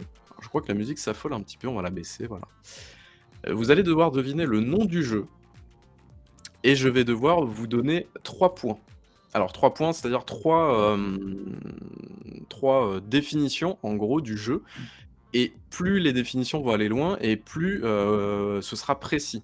Donc en fait, euh, je vais vous donner par exemple un, un premier... Bah, pour, le, pour le premier par exemple, si je vous dis je suis un jeu sorti début de génération Xbox One et PS4. Donc vous voyez, c'est quand même assez Ouais. large. Donc Ouais. là, vous avez... euh, vous pouvez me faire qu'une proposition par personne par point, d'accord? Donc allez-y. Je vous laisse faire votre proposition et plus on ira, plus on ira dans le temps et plus, euh, bah, du coup, vous aurez, vous aurez la possibilité d'avoir des, des nouveaux indices, quoi. Alors, à votre avis, J'étais à Ouais. 4. Ah, mais non, mais c'est des croûtes. j'étais à 4 Alors oui, c'est Ah, des croûtes, hein. Du coup, Ah, alors, bah oui, donc des jeux alors, bidons alors. c'est vrai que je ne l'ai pas précisé. Alors, qu'est-ce que j'appelle des croûtes? Ça veut pas forcément dire que ce sont des jeux qui étaient mauvais, c'est des jeux qui n'ont pas marché, d'accord? Pour Ok. X ou Y raison, d'accord? Oh putain, c'est dur. hein. Ah oui, c'est Euh, dur. Bah attends, c'est un baby quiz. Des hein. jeux qui n'ont pas marché. Donc t'as dit quelle génération déjà? Euh, alors, il est- alors, je suis un jeu sorti début de génération Xbox One et PlayStation 4. Euh... Quand je dis début de génération, c'est les premières Knack. années. Non. Tu dis quoi, Diego? Hmm.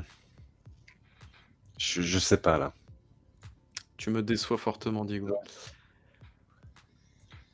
Le studio qui m'a créé a donné le nom de ses précédents jeux à un genre coopératif.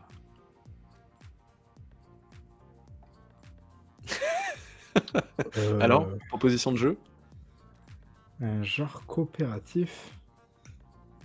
Je sens que vous allez être nuls ce soir, c'est terrible. Ouais. Ouais, alors là, j'avoue que là, celui-là, il me, il me parle pas tellement. Euh, donc un jeu cop, a priori. Non, ou non, c'est un jeu qui a un studio qui sera habitué dans les jeux cop, j'imagine. Ouais. Ouais. Euh... Qui- du coup, qui a sorti, donc qui est connu pour ses Brothers? jeux coop. Non. Mais du coup, qui a sorti un jeu coop qui n'a pas du tout marché. Mais vraiment pas du tout. Bon, je vous, je vous passe le, le truc suivant. Euh, Ça va peut-être vous aider. C'est la dernière, le, le dernier indice du coup. Mes différentes offres de précommande ont grandement embrouillé le public. Oh putain. Ah, il l'a, il l'a. Je sens qu'il l'a. Euh... Killzone euh, Shadowfall? Sorti début de génération Xbox One, PlayStation 4. Je me rappelle de ce tableau, mais, mais... Alors, vous êtes, Ah, vous êtes putain. très mauvais. Vous êtes très mauvais. Non, bah non, je sais rien. Non, oh là là, mais t'as cramé tes cartouches euh, déjà, Marc. Ouais, je sais pas. Vous Allez, le savez vas-y, pas du coup Allez, on balance la cartouche. Vous allez certainement reconnaître assez rapidement, hein, de toute façon. Si le trailer veut bien se lancer. Oh Oh, Evolve, putain. Ah bah oui, Evolve, les gars. Ah, d'accord, ouais, effectivement, effectivement. Euh, mais comment ça alors? Attends, euh, c'est quoi l'histoire de la COP là? Je comprends pas le deuxième indice. Bah, les 4 Dead. Ouais, mais j'avais pas compris du coup. La merde, tu l'as dit, en fait, je croyais que le nom du studio euh, avait du coup donné un nom de genre de COP. J'avais pas compris le. Alors, le studio qui m'a créé a donné le nom de ses précédents jeux à un genre coopératif, les 4 Dead-like. Ah ouais, j'ai jamais entendu ça, mais d'accord, ok. D'accord. je je savais pas comment le tourner. ok, ouais, d'accord. Ouais, Ouais, du coup, là, celui-là, il m'a bloqué, plus. Ouais, vous, vous l'avez pris Vous y avez déjà joué à ce machin-là ou pas ah Evolve ouais, moi j'ai joué. Ouais. Ok. Vous avez bien kiffé ou c'était nul Ouais. Ok. Et le problème du jeu, c'était pas le jeu. Enfin, je sais pas, c'était très bizarre en fait. C'est-à-dire que quand tout était réuni, quand vraiment euh, ça collait, que le contexte allait, que le, le niveau des joueurs était euh, équivalent et tout, ça donnait vraiment des parties de folie, euh, Mhm. de folie furieuse. Et il fallait euh, du coup se taper 19 parties pour en avoir une qui était cool quoi. Les Sea of Thieves, Donc, quoi. euh, Ok. c'est ouais, c'est- c'était un peu dommage. Vraiment, il y avait du potentiel. En plus, l'univers était super cool pour le coup, mais euh, Ouais. ça a pas pris quoi. L'univers Bah, il y a et la DA était très très cool. Ces histoires de, de précommande aussi qu'on qu'on foutu pas mal le Ah, ça, je m'en bordel. pas, tu vois. Bon alors, zéro point pour vous, messieurs. Euh, alors, Ouais. second jeu. Je suis un shooter multijoueur sorti exclusivement sur PlayStation 4. Helldriver. Helldivers. Non. Diego Je sais pas. Mick Gordon a composé mon OST. Paragon. Non. tu sors des jeux, mais c'est n'importe quoi. C'est un shooter multijoueur Paragon? Bah oui. C'est un MOBA. C'est un MOBA. c'est un c'est MOBA. bon. Pareil, tu tires dedans, non? C'est Ah, je pareil. crois pas, non, Avec des Ouais, je épées. crois, hein, ouais, je sais pas, alors. Alors, Diego, une idée ou pas Ah, je crois que je sais. Ah Non. Je sais plus comment il s'appelle. Alors, mon créateur est connu pour avoir créé l'une des grosses franchises de la console concurrente. Eh oui, putain, c'est le jeu de Blocky, Blocky Studio là. Euh... Ah, tu l'as, tu l'as. Bosky, Alors Bosky Studio. Mais je me souviens plus du nom. Je me souviens plus Ah, du nom euh, du jeu. Ah, Ah, si, Diego a le nom du jeu, il te, il te nique. Hein. ah, c'est Cliffy Alors qui est derrière. Euh, Alors. Je l'avais déjà dès le deuxième indice, putain. Ah, tu l'as en plus, tu l'as. Ah. C'est effectivement le jeu de Boskies. Bosky, Attends. pardon. euh, Ah, c'est- euh, Lawbreakers Oui, bien joué, Ouais, je le Breakers, effectivement. Un jeu qui a fait un four monumental. Euh, pourtant, le jeu était, pas, était vraiment pas mal. hein. Je l'avais testé moi sur PS4 à l'époque. C'était vraiment pas vilain. C'était très très Moi, dynamique. je maintiens que la, enfin, la grosse erreur du, de- du jeu, c'est justement d'a- d'avoir été du côté de PlayStation. Quoi. Je pense que c'était un jeu qui était, euh, enfin, en tout cas, à choisir une console, parce que bon, on peut aussi partir de- du principe que c'était pas du tout un jeu console, quoi. Mais à choisir une console, je pense que la Xbox était beaucoup plus adaptée. On l'avait vu à l'époque avec le premier Titanfall, ça avait quand même plutôt bien marché. Je pense que la philosophie de la Xbox était plus adaptée à ce jeu que PlayStation, quoi. Je, je rejoins Marc sur, sur cette analyse. Et d'ailleurs, je, je crois qu'il avait dit après, parce que il était fâché un petit peu à un moment donné, il me semble, Cliff, avec, euh, avec Xbox, mais je crois que plus tard, il a, il a admis, bon, qu'il il a toujours des déclarations un peu cheloues, hein, Cliff, hein, et qu'il avait admis que, voilà, qu'il- finalement, là, il avait fait une erreur, quoi, à ce, ce niveau-là, quoi. Qu'il aurait dû, en fait, plutôt partir effectivement du côté Xbox. Je crois que d'ailleurs, ils avaient tenté de faire un, un quoi, un, un Battle Royale, non Un truc comme ça, je crois. Ouais, ouais, le Battle Royale un peu 80s là, ou Ouais. 90s même, avec. euh, Avec avec Dommage, les hein, parce que franchement, ça a de la gueule. Hein. J'y ai pas joué, mais ça a de la gueule. Ouais, bon, ben. euh, Bravo, ouais, j'étais Marc. pas loin. Babi? Ah, ah, on a perdu Babi. on, on l'a fait bugger, ou alors il est en train de vite fait faire le, le troisième, peut-être? Ah, non. Ah voilà, on a perdu pas- ah bah, a c'est parfait, voilà, on fait Babi quiz. T'as vu, il supporte pas, il supporte pas quand je gagne, il part. Voilà. C'est ça, moi je pense que tu as raison, c'est ça.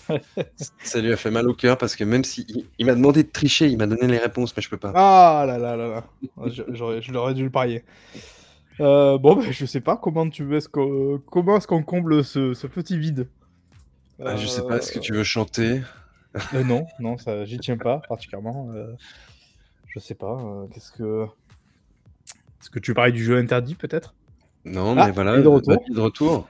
Oui, désolé, mon ordi a craché, évidemment. parce que Évidemment. c'est pas drôle. C'est un ordinateur, je vous le rappelle. Euh, Est-ce que c'est bon, vous avez fini de parler de Lawbreakers? Ouais. Ok. Allez, troisième maestro. Alors, troisième, du coup, je suis la réédition d'un titre légendaire.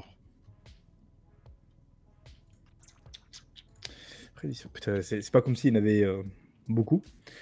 Monkey Island. Non.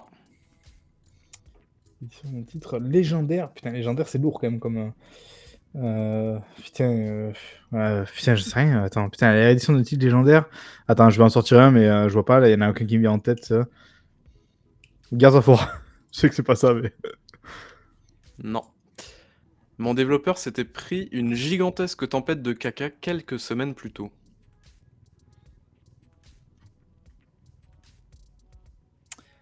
Euh, The Witcher 3 Non. Diego? Alors, je sais pas là. Vous êtes vraiment pas bon ce soir, les gars. hein. Vous Non, n'êtes non, pas bon du ah, tout. c'est, la- c'est large quand même, là, franchement. euh. Bah oui, mais bon, euh, en même temps, vous essayez même pas de deviner. Mon jeu d'origine a donné naissance au genre de jeu dont appartient Dota 2. Ah, Warcraft 3. Non, Warcraft 3 Reforge. Yes, Warcraft 3 ou Reforge, effectivement. Bravo, Marc. Euh, j'ai bah, j'ai oublié de vous diffuser le trailer. euh, voilà. de Là, trailer, c'était dit, c'est pas c'était quand même très précis, mais après, c'est franchement, les deux premiers, c'est super large comme, euh, comme indice. hein. Ah bah oui, mais bon, vous essayez même pas, les gars. Ah si, euh, je t'ai dit, moi je t'ai dit, The Witcher 3. euh, Non, non, non, vous, vous n'essayez pas. Ouais, moi, vous je, moi, je t'ai dit, je voulais le quiz Steam, mais t'as pas voulu. Il Eh, faut plus de temps, Diego, pour le préparer. Ça aurait pu, hein, The Witcher 3. Réédition d'un jeu légendaire et il avait pris une non, montagne non, de non, caca avant. Légendaire, non. C'est Oh. pas très légendaire, The Witcher, quand même. hein. Ouais. Oh. Bon, t'as dit Non. du bien de Warcraft 3, donc ça va. Bon, tout va bien là. Euh, numéro 4, du coup, je suis développé sur un moteur de jeu qui n'est pas du tout adapté pour mes fonctionnalités online.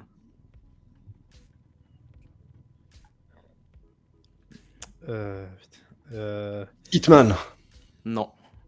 Attends, ça me parle ça. Qui est pas du tout adapté pour les trucs. Je, je- non, je voulais partir sur le, sur le Frostbite, mais je pense pas parce que c'est quand même justement adapté au online. Ça, ça aurait pu être ça, mais non. Ouais. C'est pas ça. Euh... pff, Je sais pas, euh, je sais pas, je passe mon tour, je sais pas. Alors, j'ai lancé un abonnement premium et les joueurs qui le payaient étaient chassés par ceux qui ne le payaient pas. Oh, ça me vous vous parle. de ce cette news, ça? On l'avait traité il y a 3 ans, je crois. Quasiment 4 ans. C'était très drôle d'ailleurs. Attends. Ah putain, non, je, je- ça me parle vaguement, mais j'arrive pas à mettre un, Ouais. un nom dessus. J'étais donné dans énormément de bacs de la honte, donnés gratuitement dans des magazines et souvent tarifés à 2 euros quelques mois après ma sortie. Quand même. Quel jeu était filé dans des jeux vidéo magazines comme ça Euh, Fallout 76. Yes, bien joué. Oh, Ouais, bien, ouais, putain, ouais, mais je savais que ça me parlait le coup du, du mec qui faisait chasser les autres en fait. Le, le Ouais. combo m'a m'a parlé du coup. C'était beaucoup trop drôle. Fallout 76, un accident euh, incroyable euh, qui, mine de rien, a réussi à récupérer une communauté. Il y a une communauté vraiment euh, ultra fidèle sur le jeu maintenant. Ouais. Mais, euh, mais voilà, et je crois qu'il y a eu beaucoup de crunch aussi euh, sur, le, sur le projet. Donc euh, voilà, un projet assez, euh, assez vilain finalement. Mais voilà, ça fait partie des, des croûtes de ces dernières années. C'est terrible parce que quand t'as parlé de jeu dans le bac de la honte à 3 euros, j'ai tout de suite pensé à Back 4 Blood. donc terrible l'héritage de ce jeu, le pauvre, qui finit comme ça dans ma tête. quoi. Franchement, Back 4 Blood, ça va, hein, c'est pas, c'est pas l'effort Ah des ouais, trois, mais ça va, ça il passe. est- hein. Il a, il est quand même, il a quand même fini dans le bac de la honte à 3 euros. quoi. Ah, comme tous les jeux, hein, j'ai envie de te dire. Il y a que les jeux Nintendo qui ne finissent pas dans le bac de la honte. Question numéro 5, messieurs. Je suis un jeu de cartes sorti en 2018. Gwent. Gwent. Non. Mon designer principal est Richard Garfield, le créateur de Magic the Gathering. Hearthstone. Non. Ah, c'est le jeu Steam. Ah, je pense que Diego il l'a. Ouais, je pas. le nom, je l'aurais pas, non. Mon développeur détient une très grosse plateforme PC, du coup Steam. Est-ce que vous vous Mhm. souvenez de ce jeu-là ou pas? Bah, je me rappelle du plus tout. du nom, non.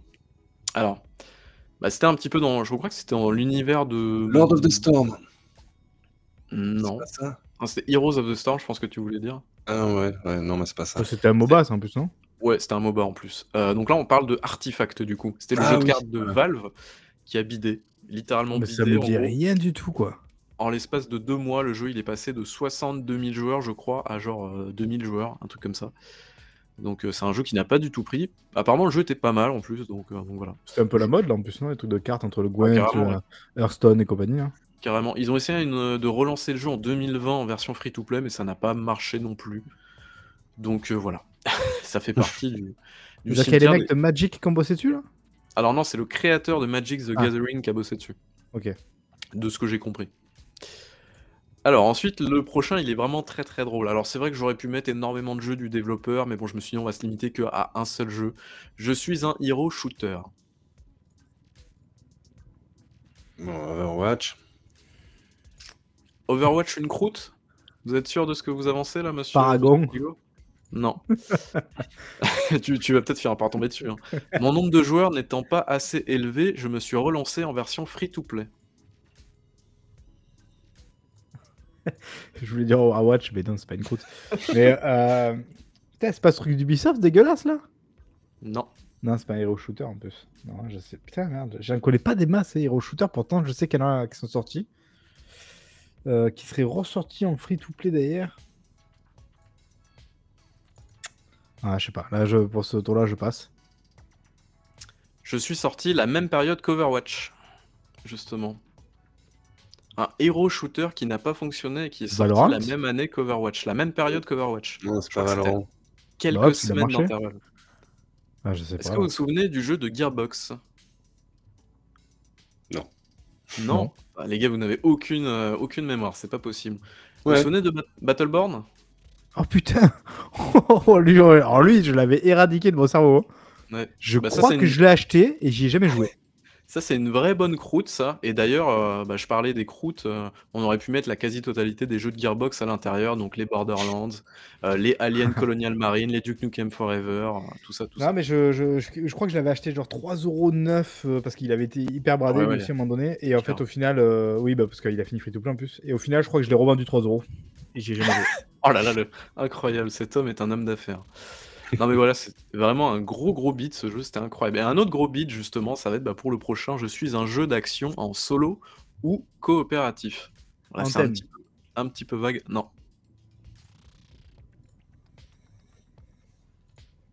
Et Papy, il est dépité. Euh, Diego, il est dépité. Oui, je suis dépité là.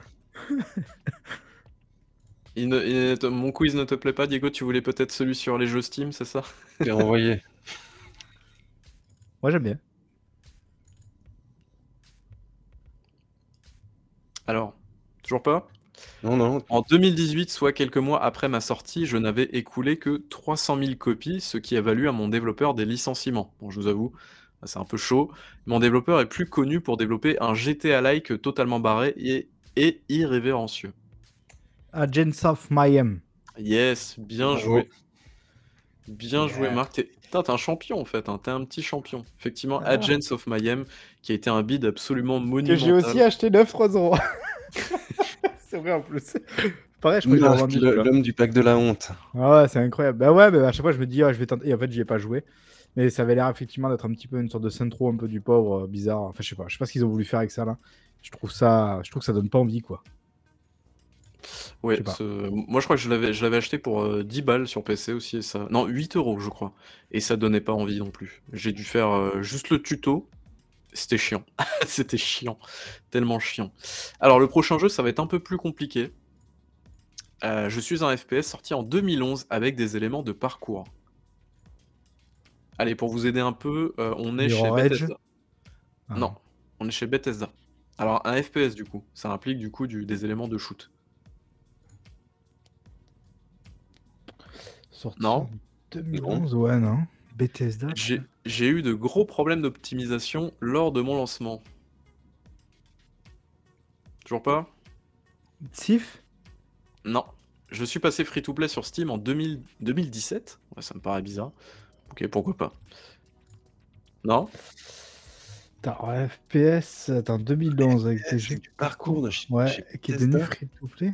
J'ai Là, je suis allé- le Bethesda qui me. je suis, allé, je suis allé creuser un peu pour celui-là, j'avoue, j'ai un peu fait le bâtard. Ah, Là, comme ça, ouais, non, je vois pas. Bah du coup, on va le découvrir. Est-ce que vous vous souvenez de Brink? Ah ouais, putain. C'est Bethesda ça? C'est Bethesda à l'édition et c'était Splash Damage. Splash euh, damage derrière. Ah ouais, mais je pensais pas du tout que c'était Mais Bethesda, c'était tu un vois. bon shooter, ça, en plus. Mais Oui, c'était un ouais. bon jeu, mais il n'a absolument pas marché. Euh, D'une, parce y bougeait avait bien. Ouais, il y avait beaucoup de problèmes de, de- d'optimisation, notamment sur console. Ouais. Euh, et puis euh, le jeu n'a pas trouvé son public, hein, tout simplement. Donc, euh, donc voilà, c'est dommage parce qu'apparemment ouais, c'était un, c'était un plutôt bon jeu. Donc, Ils sont donc bons, voilà. Splash Damage. Ouais, je sais plus ce qu'ils font maintenant. ils ont essayé avec un jeu, un free-to-play qui s'appelait Dirty Bomb il y a quelques années. Je sais pas où ils en sont maintenant, Dans mais la même veine, en fait, que. Attends, ils ont, ils ont pas été rachetés par Tencent ou un truc Oui. comme ça, non? Par Oui, Leo, un truc comme ça? Ils ont pas mal bossé pour euh, Xbox sur, les, sur du, du tiers, quoi, fait euh, en, en coup de main. Ah, ils ont, Multi. ils ont bossé sur les multijoueurs, non Si j'ai pas de bêtises, Ouais. c'est ça Mhm. Mais Ouais. même quand tu repenses, du coup, bah parce que c'était 2011, tu te dis, ils, ils avaient quand même plutôt bien senti le truc, parce qu'en vrai, ils avaient un peu d'avance hein, sur la, la mode, quoi. Tout Je sais fait. pas, ce genre de jeu, tu te dis, c'était arrivé après des années après, on a eu un peu des jeux comme ça, quoi. Ils Sur avaient les genres senti de le truc. parcours et tout ça, non ça Ouais, voilà, tu sais, FPS un peu nerveux en arène et tout, machin truc et tout. Fait, je sais pas, j'ai l'impression qu'ils avaient un peu senti le, le vent, quoi. C'était du, SPF co- du, du FPS coop à objectif, en fait. Ouais, tout à fait. Euh, joueur contre joueur ou, ou avec de l'IA Joueur contre joueur. Ok, ouais, tu vois, c'est ouais, c'est c'est dommage. C'est Dommage, cool en tout cas. Ah, je vous remonte des bons souvenirs, hein, c'est cool quand même. Mais je savais pas que c'était. Bethesda, tu vois, c'est ce qui m'a bloqué. hein. Ouais. Ouais, oui, c'est vrai, c'est vrai. Je suis une collection de jeux de l'une des licences les plus populaires au monde. Oh, du coup, en croûte. Euh, Qu'est-ce qui aurait pu sortir d'un populaire Hmm, Compilation. Une collection de jeux de l'une des licences les plus populaires du monde. J'ai reçu des reviews absolument terribles d'à peu près tout le monde. Bon là, je vous apprends pas forcément grand-chose. Tout le monde s'est foutu de ma gueule, euh, tout le monde s'est foutu de la gueule des visages des personnages, mais surtout de mes effets météorologiques, comme la pluie par exemple. Oh, Une putain, collection de jeux où la pluie est dégueulasse.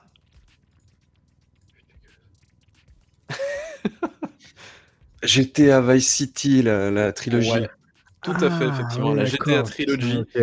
Qui a bidé, mais d'une manière absolument giga... Enfin, qui a bidé. Qui a dû bien se vendre, hein, mine de rien. Je, sais plus euh, à combien ils en sont en termes de, en termes de trucs, mais c'est vrai que euh, ça fait quand même partie des croûtes. Alors, ça n'a pas été développé par, euh, par Rockstar, mais par un studio qui était habitué à faire des portages.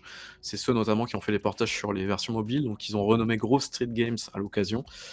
Et euh, vraiment, il y a eu quand même beaucoup de problèmes techniques. Le jeu, visuellement, alors, ça chauffe à la fois le, le chaud et le froid. Euh, au niveau des personnages, c'est un aspect très plastique, très très bizarre. Euh, mais au niveau des environnements, par contre, c'était plutôt chouette, j'ai trouvé. Donc, euh, Et, et là, je le vois très souvent euh, en rayon, genre à 20 ou 25 balles. Et j'avoue qu'à chaque fois, j'hésite un petit peu par, par nostalgie à le prendre et à me refaire des kiffs dessus, quoi. Mais je, je saute pas le pas, le pas, quoi. Donc, euh, je sais pas. Voir- J'aimerais bien rejouer au 3, tu vois. pour 20 euh, le 3, il a très mal. Moi, j'ai trouvé très, pas très bon du tout, hein, franchement. euh. Ah, mais tu l'avais pas fait à l'époque, si Si, je l'avais fait à l'époque. Ah ouais mais ah, bah, je sais euh, pas, ça, ça me donne envie d'y rejouer, là. Ah non, il est vraiment nul. Euh, alors, le suivant, il va être peut-être un poil plus compliqué. Je suis un action platformer inspiré de l'ère Capcom. Alors, le mot Capcom ici est important. Dark Void. Non, Bionic Commando. non. Je suis passé par un Kickstarter.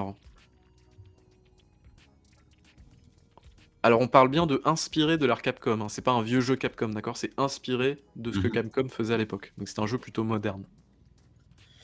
Euh, euh, Ah, comment ça s'appelait putain ce truc?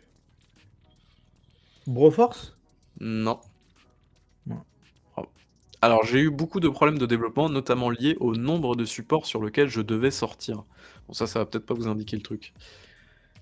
Euh, Non. si je vous dis euh, Record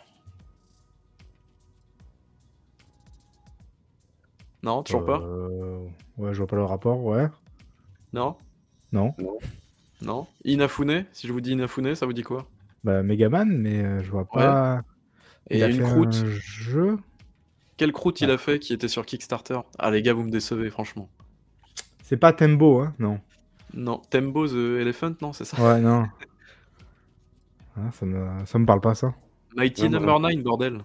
Ah oui, c'est vrai, oui. Oh là là. J'avais un peu zappé ce truc, oui. Vous êtes très très décevants, les gars. Mais, Ouais. mais le pire en plus, c'est que ça m'a. Enfin, je pensais vaguement à un truc de ce genre-là, mais j'avoue que j'arrivais pas à retrouver le nom. Enfin, ça me parlait. Enfin, j'arrivais pas à voir le truc, quoi. Ça, c'est- Là, Ah, je donc pensais un à jeu- Tembo, mais non. C'est un jeu qui essaie de di- d'émuler du coup les, bah, les Megaman. De toute façon, ça se voit hein, très clairement. Ouais, ouais, Et euh, c'était le qui but, s'est euh, vraiment vautré. Il a eu pas mal de problèmes de développement parce qu'il est sorti sur beaucoup de supports différents. Ce qui a valu pas mal bah, de, de problèmes, tout simplement. Ça, ça a l'air cool en plus. Question. non, dis pas ça, Marc. Question suivante. Apparemment, le jeu service, ce serait l'avenir. Baby Fall. Non, euh, Babylon Fall. Ah, il a eu du premier Bien coup, joué. je n'en reviens pas. Mais quel incroyable champion. Eh oui. Eh oui, eh oui. Euh, J'ai d'ailleurs repris l'intégralité de mon gameplay de mon premier... euh, non, mince. Mon studio n'en avait d'ailleurs jamais fait auparavant et mes serveurs ont fermé fin février 2023. Avec un superbe message pour le, le Ouais. euh, le End of, the, ga- end- end of the service. Steam, ouais. C'est très drôle. Effectivement, donc Babylon Fall, l'un des... C'est un, an- un accident industriel, hein, je pense qu'on peut parler là Mais carrément. il me semble que Square Enix les, les enchaîne là. À Square Enix, ils essayent beaucoup de choses. hein. Mais bref.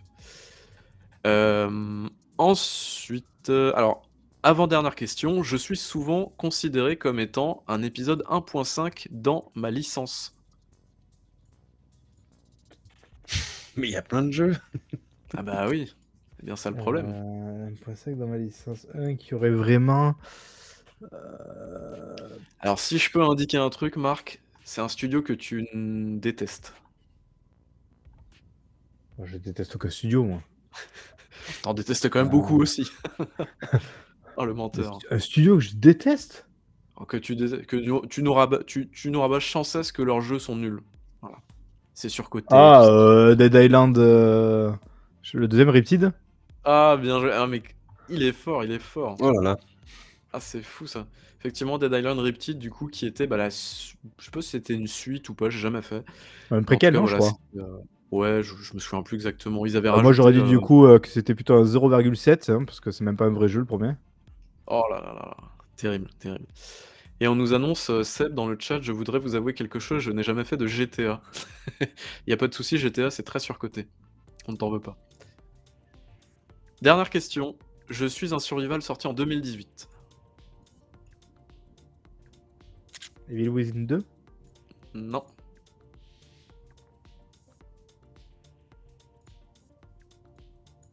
Je sais pas. Mon éditeur a repris une grande partie des mécaniques du précédent jeu de la licence. Ouais, c'est une suite, quoi. Euh, Ah, peut-être pas d'ailleurs. Euh... Au Survival 2018. euh, Outlast? Alors on nous dit du biohazard, c'est pas Outlast non plus, non. La licence dont je suis issu est très attachée à son créateur d'origine. Ça devrait quand même vous mettre vachement sur la voie, ça. Quelle licence ne peut pas être défaite de son créateur?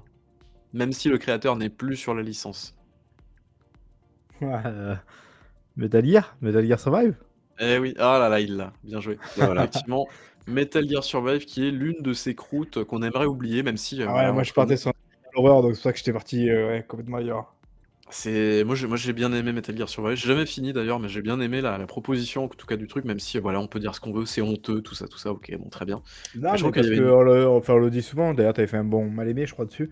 C'est que de toute manière, le, le gameplay de, de Phantom Pain était tellement bon que forcément, il, il, il puise dans, dans, dans ce bon gameplay, quoi. Donc à partir de là. Ouais, tout à fait. Donc euh, non, c'est voilà. Donc le Baby Quiz est terminé. J'ai l'impression qu'il n'a pas euh, soulevé des foules. J'ai l'impression que vous êtes fait un peu. euh, Non, ça va. Diego en tout cas est en PLS. C'est ça, c'est ça. Diego aurait préféré Ouais. qu'on fasse sur les des reviews Steam apparemment. dans- on me dit dans l'oreillette. Je crois que c'était encore un knockout, hein, je, je crois. C'est ça. Je sais pas s'il me laisse gagner, peut-être des fois, je sais pas. On ne saura jamais. Euh, Est-ce on qu'on passerait pas jamais. un petit peu au tour de table maintenant? Allez. Allez, allez. C'est Est-ce que. Marc, tu as des jeux? Alors, quoique, euh, Marc, j'ai pas eu tes trailers, donc euh, tu n'auras pas de trailer, du coup, tant pis pour toi. Euh, Diego, si tu veux, on peut commencer par toi parce que ton trailer est prêt. Bah, allons-y alors. Allez, allons-y gaiement. Alors, à quoi ouais, tu donc, joues comme je disais, bah, c'est le jeu sur lequel je crois que j'ai passé le plus de temps euh, ce mois, c'est Returnal sur PC. Et ça me fait mal de l'avouer, mais Marc avait raison, c'est vraiment très bon. Eh oui. Gauthier 2021. C'est vraiment du très bon roguelite. euh, je, je le trouve pas frustrant. J'avais peur qu'il soit frustrant, mais non. Eh non Et, et j'ai du plaisir à, à- à faire mes différentes runs. J'en suis au troisième biome. Je, pense que j'arrive gentiment à la fin du troisième biome et je me réjouis. Et les, les phases euh, d'histoire sont aussi assez sympas, même si, même si très cryptiques. Oui, Voilà. il n'y en a pas beaucoup en plus, hein, pour le coup. euh. Voilà. Donc là, j'arrive gentiment à la vingtaine d'heures sur. sur euh, Ah, quand même ouais. Ah oui Ah, moi je l'ai fini en 14 heures, je crois. Donc Ah. euh, tu peines, tu peines. Ouais, il fait le tour de, de Sif, c'est ça, non? Tu disais? Ouais, je fais aussi des tours de, de Sisyphe. Ah oui, c'est vrai, c'est vrai, oui. Ouais, que ça, ça j'ai pas fait. Mais ouais, je. Enfin, franchement, en vrai, sur le papier, t'as pas grand chose à redire du jeu, quoi. Enfin, je veux dire, toi, pour essayer de lui trouver un vrai gros défaut, euh, si, peut-être le côté scénario, parce qu'en fait, c'est- quand même, je trouve, vachement anecdotique, même si.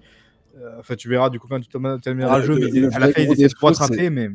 C'est soit t'aimes les roguelites, soit t'aimes pas les roguelites, c'est tout. Aussi, oui, c'est sûr, c'est sûr. Voilà. Mais je, je trouve qu'on peut trouver du plaisir ailleurs, quoi. C'est-à-dire vraiment dans la, dans, dans le, la mécanique de jeu. Enfin, comment dire, le, le gameplay en lui-même est quand même vachement satisfaisant, il est vachement carré, il y a un vrai Mhm. bon feeling. Visuellement, il est quand même assez cool, avec, je trouve, sa patte à lui, et puis ce côté un peu couleur et tout, qui lui donne du coup cette touche Alors moi, il qui est assez particulière. assez penser à Remnant from the Ashes. Ouais, je- enfin, moi, j'ai pas assez joué pour, mais je sais que tu l'avais déjà dit la dernière fois. Ouais. Et, Voilà, et tu vois, puis c'est un des rares jeux qui utilise, en tout cas de ceux que j'ai fait sur PlayStation. Bon, toi, du coup, euh, je sais pas avec quoi tu joues, mais euh, Non, j'y joue pas avec bien une, la euh, DualSense. Voilà, y il y a ce fameux double tir du coup que, que du coup tu vois là, où, donc tu as Oui, oui. une sorte de double tir, tir standard. Et en fait, avec la gâchette du coup haptique de la DualSense, vraiment, c'est selon comment tu appuies. Tu as une mi-course et une course complète. Et en fait, c'est vrai que dans la, dans la furie du jeu, vraiment baigné dans, dans, dans ce moment où tu esquives un peu tout, tu tires et tout, c'est vraiment bien fichu et ça marche assez bien. quoi. Vraiment, moi, c'est. Quel jeu D'ailleurs, je l'ai racheté il y a pas longtemps et il faut que j'en installe à l'occasion. Et je tenterai justement cette fameuse euh, tour qui avait été rajoutée. Il y a la coop aussi, C'est ça, euh, dans, Ouais. le, dans le jeu Je sais pas s'il y a du crossplay. Pas sûr. Non, Ah, je pense sais pas. Ah, quoique le jeu installe les Epic Online Services, donc je me demande s'il n'y a pas de crossplay. Quoique il y aura peut-être du crossplay entre Steam et Epic, mais entre console et Ah. PC, je suis pas bien sûr. Faut regarder. Il faut l'acheter sur PC, euh, Diego. Il faut d'abord acheter. euh, Non, il faut l'acheter sur PS... PS5, mais il faut d'abord acheter une PS5 du coup. Donc, Voilà, c'est ça. un peu le Un problème. PSVR 2 aussi, il faut acheter un PSVR 2 les gars. Voilà, tu seras Voilà. paré là. Allez, deuxième. Bon, bah, je suis content que tu vois la lumière en tout cas. Ah bah voilà, je, je parlais du Ah. mot bas, bas du front, ben, j'ai- commencé Shadow Warrior 3. Alors, n'est n'est pas euh, Doom qui veut, hein. mais, je, mais je crois que c'est- ça rejoint ce que toi tu disais, Babi, c'est c'est- c'est un, un arena shooter. Je le trouve moins lisible que Doom, je le un trouve peu un peu moins rythmé que Doom. Mais, mais Il est sympa cool, à il est jouer. Il, est- sympa à jouer. Il est trop court par contre. euh, le jeu fait moins de 5 heures. J'aurais bien aimé un peu de rap quand même, hein, franchement. Parce que les combats sont vraiment super cool. hein. Moi j'ai beaucoup beaucoup aimé. c'est- Bah, Ça me va bien, moi, ça. Ça reste du Shadow Warrior, quoi. C'est c'est vraiment très très bête. L- L'écriture est est bête, mais, mais c'est pas cringe, contrairement à Atomic Heart. Voilà. Ouais. Par contre c'est On va vraiment pas dire pas que j'aime drôle. pas l'hu- l'humour beauf parce que là il y a quand même deux trois trucs qui m'ont fait rigoler. Et euh, Lo Wang était toujours aussi bête. Ouais. Ok. Voilà. Euh, alors. bientôt terminé alors. Ah oui, bah après, il est- c'est vrai que le jeu est pas très très long, donc euh, donc c'est pas non plus. euh, Et ben on vous en parlait, ben, on a testé Sounds of the Forest avec Babi. Yes. Alors euh, pour, une accès, pour un accès anticipé ça tourne très bien. Babi ça lui fait très peur dès qu'on doit aller dans des grottes, il veut pas aller dans des grottes. ah oui, euh, c'est terrible. On, on est sur, sur, sur un, un jeu de survival craft euh, solide selon moi. Euh, les... tout, tout ce qui concerne le craft et la construction euh, fonctionne bien. Je le trouve moins cryptique que d'autres jeux pour, pour, euh, pour faire du craft. Des- et j'aime bien comme, comme les, les, les, les- les menus sont amenés, euh, notamment pour tout ce qui est craft, via un petit carnet que le héros porte.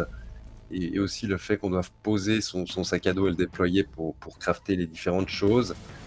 Et par Ouais, rapport à, à l'opus précédent, ben, on a justement une IA qui est, qui qui en fait Marc, la version numérique de Marc, Ramasse des feuilles. qui, qui ramasse des feuilles, surtout qui déforeste beaucoup. Et euh, non, moi je me réjouis, je vais, je vais, je vais continuer. Euh, Peut-être avec Babi. Là, il y, a il y a des images de cave, ça lui fait très peur. Euh, Ah ouais, l'am- L'ambiance, il y, a- il y a des effets de lumière très très cool dans les grottes. Ah, visuellement, le jeu est plutôt chouette, hein, franchement. Et, et, et la bande son est sympa, les, les- les petits bruits dans les grottes sont sympas. voilà. Donc euh, je crois qu'on a fait le, le- le tour de ce à quoi j'ai joué depuis la dernière fois. Euh, moi, j'ai encore des jeux. Il te reste encore un jeu dans, dans la besace. hein. Ah ouais, possible. c'est- pas un petit jeu. Je sais pas pourquoi t'as décidé de faire ça, mais écoute, pourquoi pas. Ah On oui, j'ai relancé. J'ai relancé The Witcher depuis le début, dans sa version enhanced. Et Ça euh, tourne me comment Sur PC là, du coup, non? Ouais, euh, j'y joue sur PC là, ouais. Ça tourne comment là? Parce qu'il y a eu des gros problèmes d'opti sur PC. Hein. Ouais, mais j'ai- une grosse carte là, donc. euh, Ah oui, très bien. donc, donc, je peux pas dire grand chose. Et, et je me rends compte, c'est c'est quand même euh, un, un des RPG que j'ai préféré depuis toujours. Mine de rien. Ah bah après, vous dites que c'est pas légendaire, faut savoir. C'est pas légendaire, mais c'est un, c'est un grand jeu. Ouais, c'est pas légendaire. Ah, c'est- c'est quand même un des plus grands jeux de cette dernière décennie. Quand même. Euh, Non, là, faut pas ça- déconner. Le plus Ah grand bah jeu, si, c'est attends, quand même Witcher Outer 3, Wilds. c'est ça a tout fait, ça a tout fait basculer pour le studio et tout. Enfin, genre, c'est vraiment un, un pilier de, de l'industrie, quoi. Enfin, je dis Bah, ça alors et- que je suis sans doute le moins fan de vous trois, quoi. hein, Vraiment, hein, mais genre, on peut pas, on peut pas lui nier ça, quoi. La- L'avantage, c'est que ça fait longtemps que je l'ai fait, donc euh, je me réjouis de le refaire là, en fait. Il y a un avant et un après The Witcher 3 déjà en termes d'écriture, enfin genre de, de, de gap d'écriture, et en plus un avant et un après pour le studio du coup qui, est, qui était devenu, rappelons-le avant que Cyberpunk sorte, le rockstar de l'Est. N'oubliez pas, C'est vrai, c'est vrai. C'est vrai, ça, c'est c'était avant. ça c'était avant euh, Cyberpunk. Donc euh, après lui avoir déjà mis quelques centaines d'heures une première fois sur console, bah, je pense qu'on va s'y remettre sur PC. Ouais. Et je me réjouis de vraiment du temps à perdre, hein. Pardon? Vous avez vraiment du temps à perdre parce que ça c'est ça t'en as pour 100 heures quoi. Bah, c'est une, chance en fait. hein. Moi je, je l'ai fait deux fois, The Witcher 3, c'est une chance incroyable de l'avoir fait deux fois. J'aime- J'aimerais le refaire une troisième fois, Ah, carrément, ah bah. mais, euh, mais euh, il, est su- enfin, il est super bien. Il est tellement bien écrit et voilà, après c'est un jeu qui est, euh, qui est hyper généreux dans plein de trucs. C'est pas un jeu qui est hyper, hyper, euh, hyper bien. Ses- parfait. J'avais oublié que sa, sa bande son était très cool. Ah, la bande son est géniale, ouais. Tout à Ouais, fait. les, les- les morceaux sont vraiment très très cool. C'est ce que nous Je sais que ça c'est à parle cause pas à de- Marc. Marc n'aime pas tellement les, les, les RPG euh, médiévaux fantastiques, non? Non mais lui pour le coup j'y ai accroché parce que justement à un moment donné tu es obligé de t'incliner devant la qualité d'écriture quoi. Enfin je veux dire, c'était, c'est- j'ai vraiment effectivement rarement senti ça, ce, ce côté où tu as l'impression que chaque quête vraiment euh, il se passe un truc ou que même des fois il se passe un truc euh, en, en dehors de la quête et du coup si tu tends l'oreille tu entends un autre truc et tout fait. Vraiment il y avait ce côté qui était quand même super vivant et ça, ça c'est vrai que c'était impressionnant quoi. Et là tu vois du coup plus que de rejouer à The Witcher 3 parce que je pense que je n'y rejouerai jamais sachant que je l'ai pas fini mais j'avais mis quand même euh, je crois 60 heures 65 heures un truc comme ça donc j'avais quand même plutôt avancé quoi. Euh, J'attends plus maintenant le remake du premier en fait pour euh, vu que du coup Ah c'est oui. plus obscur. Je suis assez curieux de voir, euh, voilà, de pouvoir euh, du coup redécouvrir cet univers-là en passant du coup maintenant par le premier avec le remake qui, j'imagine, va remettre un petit peu au goût du jour les, les trucs, quoi. Voilà, je suis plus Surtout curieux du combat. celui-ci. Le système de combat du premier, il est hardcore de ouf. Euh, Aujourd'hui, c'est terrible. hein. Je l'avais fait en 2020 et c'est violent, quoi. Tu peux plus faire ça aujourd'hui. Voilà donc euh, ce à quoi je joue en ce moment. Ok, ok. Est-ce que tu as joué à des jeux, Marc, ou pas? Du coup, j'aurais pas Bah, de du trailer coup, pour diffuser. euh, mais- le jeu interdit, euh, non. Le- C'est quoi C'est le jeu du balai, c'est ça? C'est ça. Le jeu des sorciers. Ouais, je continue de, de cocher euh, ma liste euh, de courses. Ouais, c'est interminable. Il y a vraiment beaucoup de trucs. Mais, mais voilà, mais, ouais, je m'amuse. Bah, ce sont mes petites sessions de jeu parce que je joue pas beaucoup, malheureusement. J'ai beaucoup de, de boulot en ce moment. Donc, euh, je m'amuse et voilà. Et, puis, c'est. Voilà. Là, j'ai acheté quand même Metroid Prime de, enfin, sur Switch. Du coup, il faut que je l'installe et après, je pourrai m'y mettre. Oh Babi, ce jeu de l'amour, marche. j'adore. Unpacking. Ouais, alors souvenez-vous, l'année dernière, j'avais joué à euh, Little to the Left, euh, qui était un jeu cosy, machin et tout ça, et que j'avais trouvé finalement très chiant et très pénible. Bah là, je jouais à Unpacking, et c'était trop cool. C'était trop cool. C'est un jeu qui est pas prise de tête, qui est fun, qui raconte une belle histoire en plus, je trouve. Ouais, et il est Euh, très. Il y a une vraie vibe, je trouve, un petit peu nostalgique. euh, Enfin, Ouais. il y a un côté. euh, il raconte beaucoup de choses à raconter, quoi. Tous les objets que tu déballes, que tu trimbales d'appartement en appartement et tout ça, et t'as ce fameux pad machin qui prend plein de place et tu sais jamais où le mettre, tu dis putain il est encore là celui-là. Enfin, Il y a plein de trucs comme ça, c'est c'est trop cool, c'est vraiment trop cool, ça dure Puis deux vraiment, fait, cette manière où C'est un d'un coup tu changes de, de, de- de lieu d'habitation, donc là d'un coup tu comprends en fait que cette fois-ci il est en couple et tout, enfin, ou Ouais. qu'elle est en couple. Ah, voilà. vraiment ça raconte Oui, ce- beaucoup de choses sans raconter quoi. C'est- voyez ce pad, ce pad violet là sur le bureau, ce truc de merde que j'arrive jamais à placer, bah il, il est là tout le long du jeu. Donc c'est assez drôle. Mais ouais, après, coup, ouais. arriver quand même assez loin dans le jeu, j'ai commencé à le trouver un peu frustrant du coup, parce que vraiment je trouve que ça devient difficile à un moment donné quoi. C'est vrai qu'au bout d'un moment, je crois, bah, quand t'arrives, euh, je... bon, je sais pas si c'est un sp- je veux pas spoiler, mais voilà, euh, quand t'arrives à un certain endroit, au bout d'un moment, effectivement, t'as beaucoup, beaucoup de pièces et tu te dis, euh, ouais, ça commence à, ça commence à faire quoi. Mais euh, ça reste très très cool. J'ai beaucoup aimé. Franchement, j'ai pas vu, le- j'ai fait, en une traite, 2h30 et c'est passé euh, très très bien. J'ai joué à un autre jeu qui s'appelle The Feast. Alors The Feast, attention, hein, c'est le festin, d'accord, Euh, voilà. Euh, Oh une cette animation des années 90. alors c'est un jeu gratuit, déjà on se calme, c'est un espèce de jeu très très bizarre. Oui, tu as acheté dans Euh, Kellogg's celui-là, non? Oui voilà, c'est un jeu gratuit euh, qui se trouve sur, sur les, les bonnes plateformes. Et c'est assez, c'est assez chelou, mais ça va, ça se laisse faire avec une ambiance assez, assez glauque. Donc euh, voilà, moi ça me, ça me convient bien. Ça s'appelle The Fist, et puis, euh, et puis voilà, c'était c'était pas mal.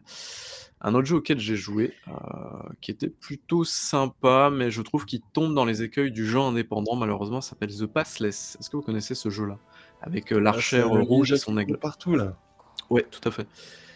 Alors c'est plutôt pas mal, c'est-à-dire que tu arrives sur une île, donc tu dois, euh, tirer sur des, des trucs pour te donner du, boost. Voilà, tu tires sur des petites, euh, des petits logos, on va dire, des, machins comme ça. Quoi. Voilà, ces trucs-là, ça donne du boost en fait. Et euh, ce que tu dois faire, c'est que tu dois libérer la, la région de la corruption. Donc tu fais ça une fois sur un plateau, tu dis ok c'est cool. Tu libères une deuxième fois sur un deuxième plateau, tu dis ok c'est cool, mais ça serait bien qu'il renouvelle un peu le gameplay. Tu le fais une troisième fois, tu dis Bon les gars, la troisième fois c'était pas obligatoire et le jeu euh, se permet de le faire une quatrième fois. Donc euh, non. non en fait euh, c'est... Alors si jamais vous, vous êtes chaud pour le faire, alors par contre visuellement c'est un jeu qui est magnifique. Vraiment visuellement il, il- il claque de ouf. En termes de... En termes de comment dire. Ouais, de, de DA, ça claque. Euh, mais voilà, si jamais vous comptez le faire, je vous conseille de le faire en petite, en petite session, euh, voilà, pour éviter de vous lasser, parce que vraiment, euh, le jeu tombe vraiment dans les écueils de jeux indé, c'est-à-dire, bah, on a une idée principale et on va la décliner euh, sur euh, 4-5 heures. Un jeu comme ça, en 2 heures, normalement, c'était bon, quoi. Donc euh, voilà, je trouve ça un peu dommage. C'est, pas un mauvais jeu, mais, euh, mais je trouve ça un peu dommage qu'ils aient décidé de d'étaler un peu trop la confiture. Donc c'est un peu dommage. J'ai joué à un autre jeu qui est sorti en 1.0 euh, hier ou avant-hier, je sais plus, ça s'appelle Lumencraft. Je sais pas si vous avez vu ça. C'est plutôt chouette, c'est un jeu de craft euh, minage avec des ennemis et des ressources à collecter. Donc du coup, le truc bien PC qu'on aime bien. Euh, et puis euh, on doit construire sa base pour la défendre curieusement cool, ça, on peut y jouer à plusieurs? contre des, des vagues. On peut y jouer en coop aussi, donc c'est plutôt cool. Donc, vous êtes Je crois que c'est deux, deux ou trois joueurs, je crois. Peut-être quatre, je sais plus. Ah, en vrai, ça, je sais pas, ça, ça donne envie, je trouve, là, comme ça. Alors du coup, c'est pas, un-. C'est La pas un jeu dont qui bouge, ça me fait penser à, à Alien Breed. Ouais, ok. Jeu. Et, euh, et du coup, t'as as des fuites, tu vois, par exemple, là, t'as de la lave. Hier, je me suis fait un peu, un peu avoir parce que j'ai creusé, j'ai creusé un peu trop profond et du coup, je me suis fait engloutir par de la lave. Parce que je n'étais pas au courant que c'était de la lave, en fait, tout simplement. Donc, euh, donc voilà, c'est plutôt chouette pour l'instant. nom Je- euh, Lumencraft. Donc L-U-M-E-N et puis Craft, tout simplement. Donc euh, Ok. Voilà, bah voilà, c'est marqué là, du coup, Lumencraft. C'est plutôt cool, vraiment. C'est que sur PC pour l'instant. Mais, euh, mais voilà, c'est assez cool. Alors, j'ai joué à un autre jeu. Accrochez-vous bien, les gars, j'ai bientôt terminé. Ça s'appelle Forgotten. C'est une espèce de démo de 15-20 minutes qui parle de- d'Alzheimer, voilà, tout simplement. Donc, c'est un jeu très euh, itch.io. Euh, et euh, du coup, bah, ça, parle, ça parle tout simplement d'une personne qui est atteinte d'Alzheimer. Et du coup, le jeu essaye de te faire vivre ça. Donc, en gros, tu as des flashbacks comme ça et tu sais pas ce qui s'est passé parce que bah, du coup, tu as Alzheimer et ton personnage, bah, du coup, il a fait des trucs mais il s'en souvient plus. Donc ça va, ça passe. C'est pas un truc incroyable, hein, c'est un petit prototype, etc. Mais ça va, je trouve, je trouve que ça, ça remplit plutôt bien sa fonction de, C'est de comment il jeu s'appelle? qui essaye de. C'est euh, Forgotten. Ah non, oui, parce que c'est pas. Il savait qu'il y, a- pas si longtemps que ça, il y a 2-3 années ou un truc comme ça, il y avait eu euh, un jeu de ce genre-là, un petit peu qui avait été récompensé, il me semble, où la, la développeur euh, s'était inspirée justement du cas de son père Ah, ou un truc comme ça, c'était Fractured Mind, je crois, euh, le jeu Ouais, dont tu parles, ouais, chez c'est pareil, c'était sur l'Alzheimer et tout ça, il me semble, non? Euh, Donc, je crois je que que c'était ça, du coup. l'anxiété sociale ou un délire comme ça. C'était chez, passé chez Xbox, non? C'est ça, je crois. Je ce sais plus, ouais. Je crois que c'est au Game Awards, vous en avez parlé. Euh, ouais, mais je crois que c'est c'est ça, ouais, Fractured. Et le dernier jeu auquel j'ai joué, c'est un jeu qui est sorti depuis un petit moment maintenant. Je sais pas si vous connaissez Last Day of June. Vous connaissez ce Non. machin ou pas? Non. Alors, c'est un espèce de jeu où en fait ta femme meurt, voilà. c'est super joyeux. Et en fait, tu dois éviter un accident et en gros, tu vas devoir rejouer, euh, rejouer euh, certaines actions pour éviter justement que l'accident se produise. Donc, tu vas incarner plusieurs personnages, faire en sorte que telle ou telle chose ne se produise pas en interagi- interagissant avec des objets. Et c'est en vrai, c'est plutôt cool euh, parce que bah, justement là, on voit les personnages qu'on peut incarner et en fait, en fonction des actions qu'on va faire, bah, on va euh, plus ou moins, euh, plus ou moins euh, rediriger euh, l'accident de telle ou telle manière pour éviter que ça se produise. J'ai trouvé ça vraiment peur, creepy, hein, euh. sans yeux. Ouais, voilà, Oui. pas du tout creepy, y a pas de souci. C'est vrai que les personnages au début font flipper, vraiment. C'est c'est vrai que oui, effectivement, c'est un peu creepy, mais on s'y habitue et finalement ça marche bien, je trouve. Donc, euh, non, c'est un jeu qui est, qui est très chouette, qui a une euh, plutôt belle fin, qui est assez touchant en plus. Donc, euh, c'est un jeu Babybull euh, Uproved direct. donc, donc voilà, j'ai pas lâché ma larme, mais on n'était pas loin. quoi. Donc, euh, Ok. donc voilà. Et puis c'est un, un- un jeu où on, où on roule en fauteuil roulant, donc c'est assez rare pour le souligner, mais voilà, c'est plutôt, euh, plutôt assez chouette. Donc voilà, on a fini avec cette longue liste de jeux. Bah écoutez, merci en tout cas pour tous ces jeux, surtout Babi évidemment. Heureusement que tu es toujours là pour, euh, pour nous fournir une longue liste de jeux auxquels tu as joué. Heureusement que tu m'étais arrêté à Euh, 22h30, Marc. Ouais, effectivement, ça, ça promet. Euh, et du coup, bah, merci euh, d'avoir participé à ce podcast. Merci à ceux évidemment qui sont venus nous écouter en direct. On rappelle du coup un jeudi sur deux le soir sur euh, Twitch, donc dans Grad Corp. Venez euh, évidemment nous écouter en direct, c'est plus rigolo. Euh, pour les autres, euh, vous pouvez du coup nous voir sur YouTube, nous écouter sur les plateformes de podcast. euh, et puis voilà, puis euh, j'ai oublié de dire qu'il y a pour la semaine prochaine, pour ceux qui nous écoutent là, il y a quelque chose d'intéressant qui pourrait arriver en termes de contenu, le retour d'un format plutôt Ah oui. intéressant. Donc ça c'est chouette. Et puis on espère évidemment qu'il y aura tout plein d'autres vidéos euh, évidemment écrites, euh, réalisées et montées par Babybull qui arriveront pour, pour entretenir le succès de la chaîne. Euh, et voilà, et ben, moi je vous dis à bientôt. Merci les gars d'être là, enfin d'avoir été là. Yes. Et euh, on vous dit à dans deux semaines. Alors, À ciao. bientôt. Ciao, ciao.